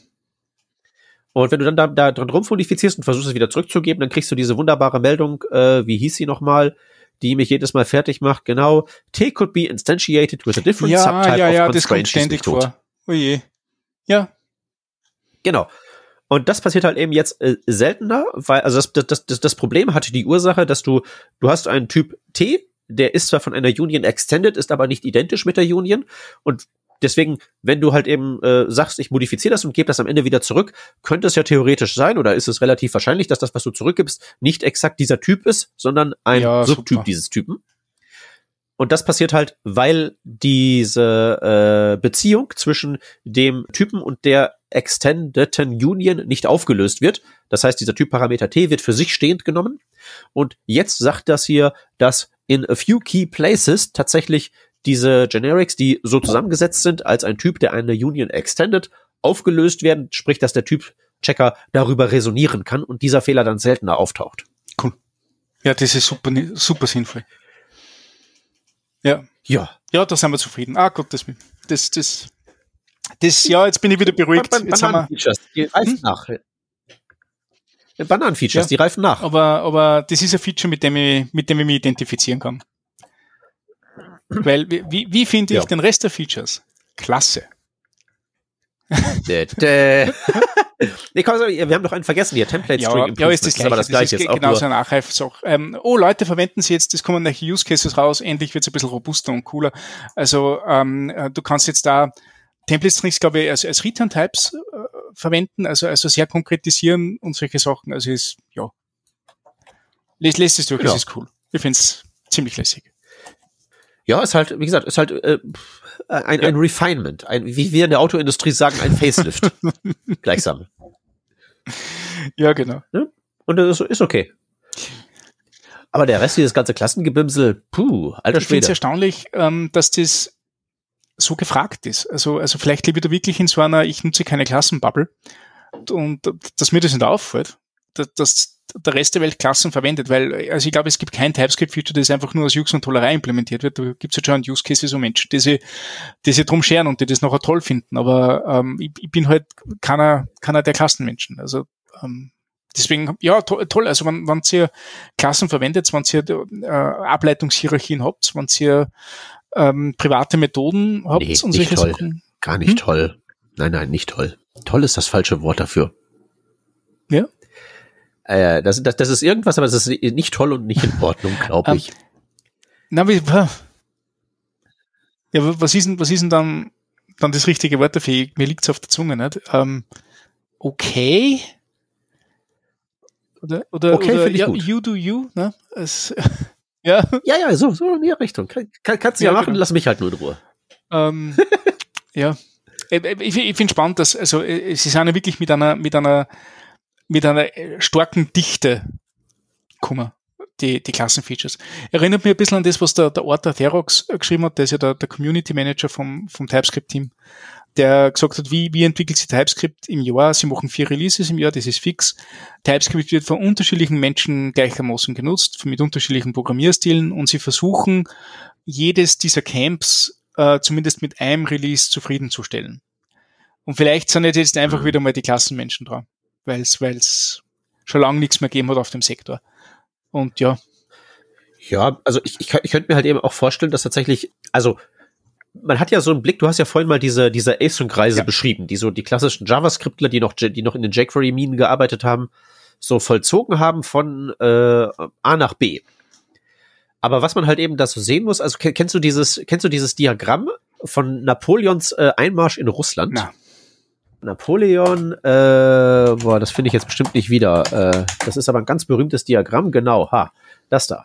Das ist nämlich äh, eine im Prinzip eine Landkarte. Warte mal, ich werfe auch Ja. das in den Chat. Wir reden heute über alles Mögliche, scheint mir. Was du da siehst, ist im Prinzip eine, eine Landkarte. Plus, du siehst, dass dieser, äh, dass diese rote Linie und die später eine blaue Linie Mhm. ist auf dem Rückzug, dass die Mhm. immer schmaler wird weniger Menschen oder? das Ding illustriert nicht, illustriert nicht nur, wo die Armee langgelaufen ist, sondern auch, wie die Größe der Armee sich entwickelt Ja. hat. Die ist so über Zeit zusammengeschmolzen. Und das musst du, glaube ich, halt eben auch sehen, dass du so in der, in der Entwicklung der Programmierung, dass diese Linie nicht einfach nur mit Landkarte Ja. marschiert, sondern sich auch in ihrer Dicke ändert. Also wie viele Leute und wie viel Gehirnschmalz wird irgendwo reingeworfen. Und ich glaube halt eben, in Klassen ist halt so viel Energie rein investiert, dass es da einfach so irre viele Features noch gibt, die man da irgendwie dran bauen kann. Weil du hast ja so in der Java-Dominanz Phase, hab, da gab es ja nichts anderes. Wir Ja. hatten ja nichts außer Klassen. Und haben halt nur die ganze Zeit diesen Scheiß gemacht. Das heißt, da gibt's tausend Möglichkeiten, noch Sachen dran zu klatschen. Da ist einfach der Fundus so unglaublich groß, während du, glaube ich, an JavaScript selber kaum noch was drehen kannst. Also was willst du denn da noch einbauen?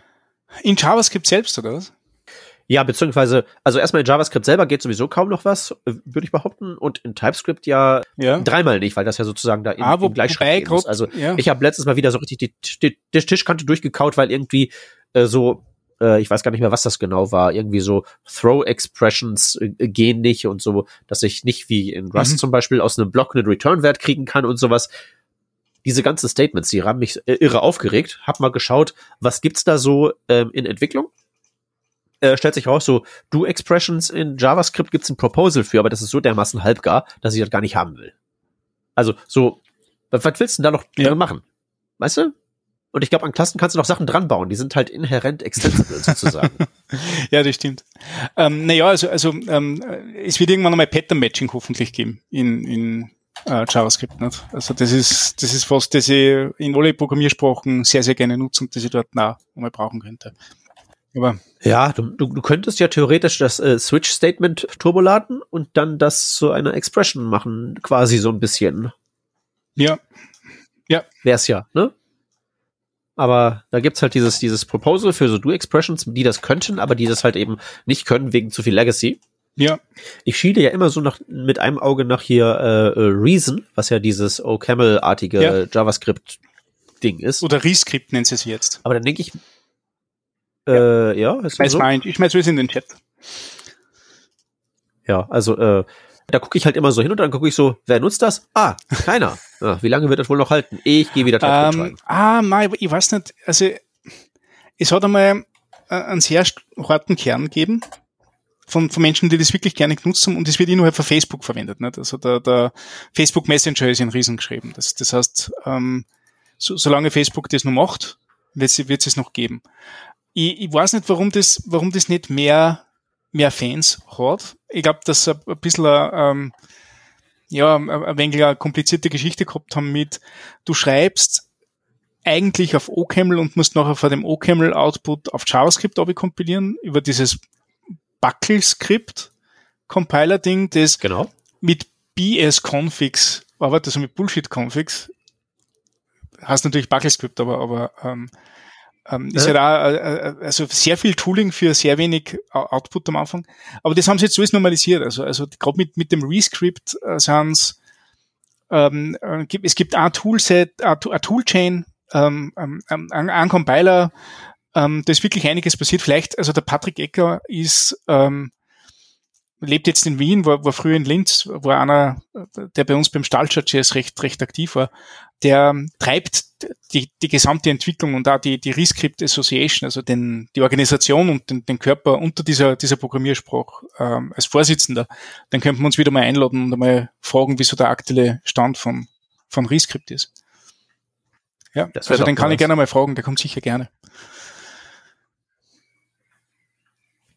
Ja, dann machen wir das mal. Dann lass ich mich Ja. noch im Gegenteil überzeugen, dass das hier irgendwie äh, äh, tot Ja. und verdorben ist. Ja, cool.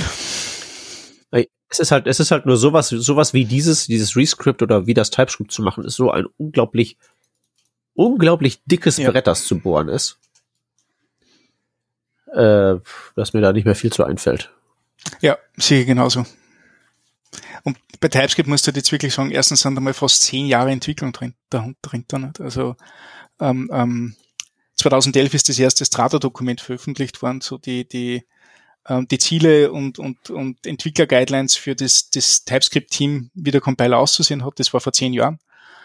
Und ähm, nicht nur zehn Jahre Entwicklung, sondern auch ähm, ähm, mittlerweile eine irrsinnige Bandbreiten an Entwicklern, an Contributions, an, an Verbreitung. Also die Schwere. Ja, und, und das Mastermind. ja, natürlich. Das Mastermind ja auch. Also ist ja nicht jetzt äh, irgend, so ein, irgend so ein Otto, der das macht, Ja. sondern der das ja erstens hat das drauf und zweitens macht das nicht zum ersten das Mal, was ist, natürlich das ist, auch sehr das hilft. ist die vierte Programmiersprache, ne? der, der so treibt. Ja. Und, und in Wirklichkeit, ja, jetzt bin ich eh gespannt. Jetzt müsste er eigentlich, also entweder geht er jetzt in Pension oder er macht seine fünfte, weil so jede Dekade wechselt er einmal das Feld. Das war, also wirklich 81 war, war ähm, Turbo Pascal, 91 war Ball Delphi, 2001 war C Sharp und jetzt 2011 war, war TypeScript. Jetzt wäre es wieder Zeit für was Neues. Ist doch schon krass, bis auf C Sharp habe ich ja, das ja. alles mal. Ich habe sehr viel C Sharp gemacht früher. Und, und alle seine, seine Tools haben, haben halt, äh, oder alle seine Programmiersprachen sind jetzt sehr stark Tooling getrieben. Also äh, Ball Delphi nicht, Delphi, ne? Also, ist vor allem der Editor. Eben. Und es war das. Du kannst auch jemandem echt schwer begreiflich machen, der das gewohnt ist, dass das jetzt ja, nicht mehr geht. Ja. Das kann ich dir aus so diversen Workshops ja, schmerzhaft sagen. Ja, ja, ich habe auch ich habe ich hab eine E-Mail gekriegt vom für jemanden, der gerade React und TypeScript lernt und, und der hat auch geschrieben, ähm, er lernt so viel über meine, meine, meine Artikel und wollte sich bedanken. Aber ehrlich gesagt, er hat, er hat 25 Jahre lang Ball Delphi gemacht. Das funktioniert immer noch. Es ist einfach super easy, UIs damit zu gestalten. Es ist super easy, Applikationen zu schreiben, die, die, die genutzt sind, die robust sind, die intuitiv sind und so weiter. Warum muss er jetzt unbedingt React im Web machen? Er versteht's nicht. Und die kann sie ihm nicht beantworten. Ich kann sie ihm nicht beantworten. Ah ja, schon, ne? Also du, mit, du bist mit deinem Delphi halt auf deiner ja, Plattform sicher, gefangen. Aber, aber das, das, das ist ja mittlerweile auch kein Thema mehr, dass du das nicht. Also, also für, für den Scope, den er hat, in, indem er ein paar Administrationstools für kleine Firmen schreibt. Und, und, ja. und das kann man eh mittlerweile alles ja. im Browser in irgendeiner, in irgendeiner VM laufen lassen. So, so einen alten 3.1 Ja, okay, ja. Aber es war schon geil. Und, und das war, also, ähm, e, Ende der 90er habe ich viel GWT, äh, nicht GWT, äh, GTK Apps gemacht, nicht? Also, also dieses, dieses GNU Toolkit oder GNOME Toolkit war das. GNOME Apps auf Linux. GNOME Toolkit, ja. Das war auch cool. Da hast du, da hast du auch so, äh, fast ein bisschen wie HTML, ähm, ähm, eigene XML-basierte Beschreibungssprache gehabt, hast die Eventhändler auf den C-Code äh, gebunden. Das war schon geil. Das, das hat es dann Editoren gegeben, mit denen du Drag und Drop Komponenten gezogen hast. Super. Also. Ja, also also ich, ich, wie gesagt, also, dass ich irgendwie was mit Delphi gemacht habe, ist so lange her, dass ich meinem eigenen Urteil von wegen, das ist alles äh, irgendwie so äh, gut und einfach. Die ich trau dem nicht. Brille, ne? ich, ich vermute mal da. Genau, das ist so ein bisschen, das früher war alles besser. Nur äh, was man denke ich mal da auf jeden Fall sagen kann, ist, dass das Ding, dass dieses Tool auf jeden Fall, sagen wir mal, ein gewisses Wertesystem repräsentiert hat und gewisse Ziele, was so die Entwicklerfreundlichkeit angeht, so repräsentiert hat und dem kommen wir heutzutage noch irgendwie am nächsten, wenn wir ja. einfach Bootstrap nehmen. Das ist richtig. Ne? Aber so, wenn du dann dir jetzt irgendwie damit mit, mit React-Komponenten irgendwie da deine Defeates zusammenbaust und dann das alles irgendwie in Hooks äh, verschachtelt zusammensteckst. Ja. Also ich, ich, ich sehe, dass das Sinn hat. Ich sehe halt nur sozusagen für, für diesen Punkt auf dem Wertekontinuum, äh, wo da sowas wie Delphi rumsitzt, sehe ich halt keinen so richtigen Ersatz heutzutage für unseren Ausschnitt aus der Realität. Ja. ja. Mach mal einer was. Ja, also es gibt ja so Bewegungen in, in der Richtung, aber ja, es keine Ahnung, ob man da, ob uns nicht irgendwas Neues in, in der Zwischenzeit einfällt, dass wir einfach diese Pfade nicht mehr verfolgen. Ja, weiß ich nicht. Also was, was ich halt so sehe in der Richtung ist halt vor allen Dingen so Low-Code-Zeug, ja, genau. womit halt dann irgendwelche äh, Business-Autos sich ihre Reports zusammenstecken können, was ja auch irgendwie total gut ist. Aber sowas halt eben trotzdem in nerdig, mhm. weißt du? Aber das ist halt auch schwer mit responsive und cross-Plattform und schieß mich tot. Also kann, kann ich irgendwie nachvollziehen, dass das also sowohl als mhm. auch, weißt du? Ja, absolut. Hey. Na gut, komm, machen ja. wir mal einen Deckel drauf. Alles klar, also äh, das das war unsere Simulation äh, eines Types eines Gesprächs über TypeScript angeblich. Was wir ja eigentlich hatten als Themen waren Balkonpflanzen, äh, OOP ist ja. doof, Delphi, PHP, Rust, Go, Napoleon. Rust, Go, genau, richtig, ja. Genau, Napoleon. Genau, genau. Napoleon, klar, sicher. Ja? Was haben wir sonst gehabt? Also, hatten ja. wir alles dabei. Also, falls euch das nicht genug Themen waren, falls ihr noch irgendwie was über, äh, keine Ahnung, äh, genau, TypeScript wissen wollt, dann schreibt uns doch hier da in die Kommentare unter diese Sendung. Oder äh, quatscht uns auf Twitter an, twitter.com slash workingdraft. Kommt in die Sendung, wenn ihr Gast sein wollt, wenn ihr mal was erzählen wollt über äh, Themen, die nicht TypeScript sind. Vor allen Dingen, wenn ihr irgendwie was mit so Design-Themen oder so am Start habt. Das wäre auch mal äh, eine schöne Abwechslung. Ihr könnt uns auch gerne auch bei Patreon unterstützen. Da sammeln wir Kohle, damit unsere Audiofee, die bei Sendungen wie dieser Schwerstarbeit leisten muss, um unser ganzes Geseiere irgendwie runterzukürzen auf was einigermaßen erträglich ist, damit die ihre wohlverdiente, äh, ihre wohlverdiente Knete kriegt. Und äh, ja, wir danken fürs Zuhören. Wir können auch schon mal ankündigen, nächste Woche geht es um, ah, da gibt's eine Late-Night-Folge von ja. äh, dir, Stefan, mit genau, Khalil also mal wieder. Zwangslos, äh, das heißt, äh, zwangsloses, zwanglos Rundumschlag äh, um, um gewisse Themen der Webentwicklung. Wir haben zwei Artikel rausgeholt, äh, ich weiß nicht mehr, welche das sind, äh, die werden wir durchbesprechen, aber wir werden garantiert ebenso abschweifen, äh, wie, wie jetzt eben. Also wahrscheinlich reden wir zum Schluss wieder über, über Convention over Configuration und Next.js. das haben wir bis jetzt immer ja. Das ist, so, was, das ist immerhin mal was, was ja. wir heute noch nicht haben. Noch nicht. okay, das hört ihr dann äh, nächste Woche und äh, ja, bis dahin verbleiben wir äh, mit äh, besten Dank fürs Zuhören und bis zum Ciao. nächsten Mal. Tschüssi.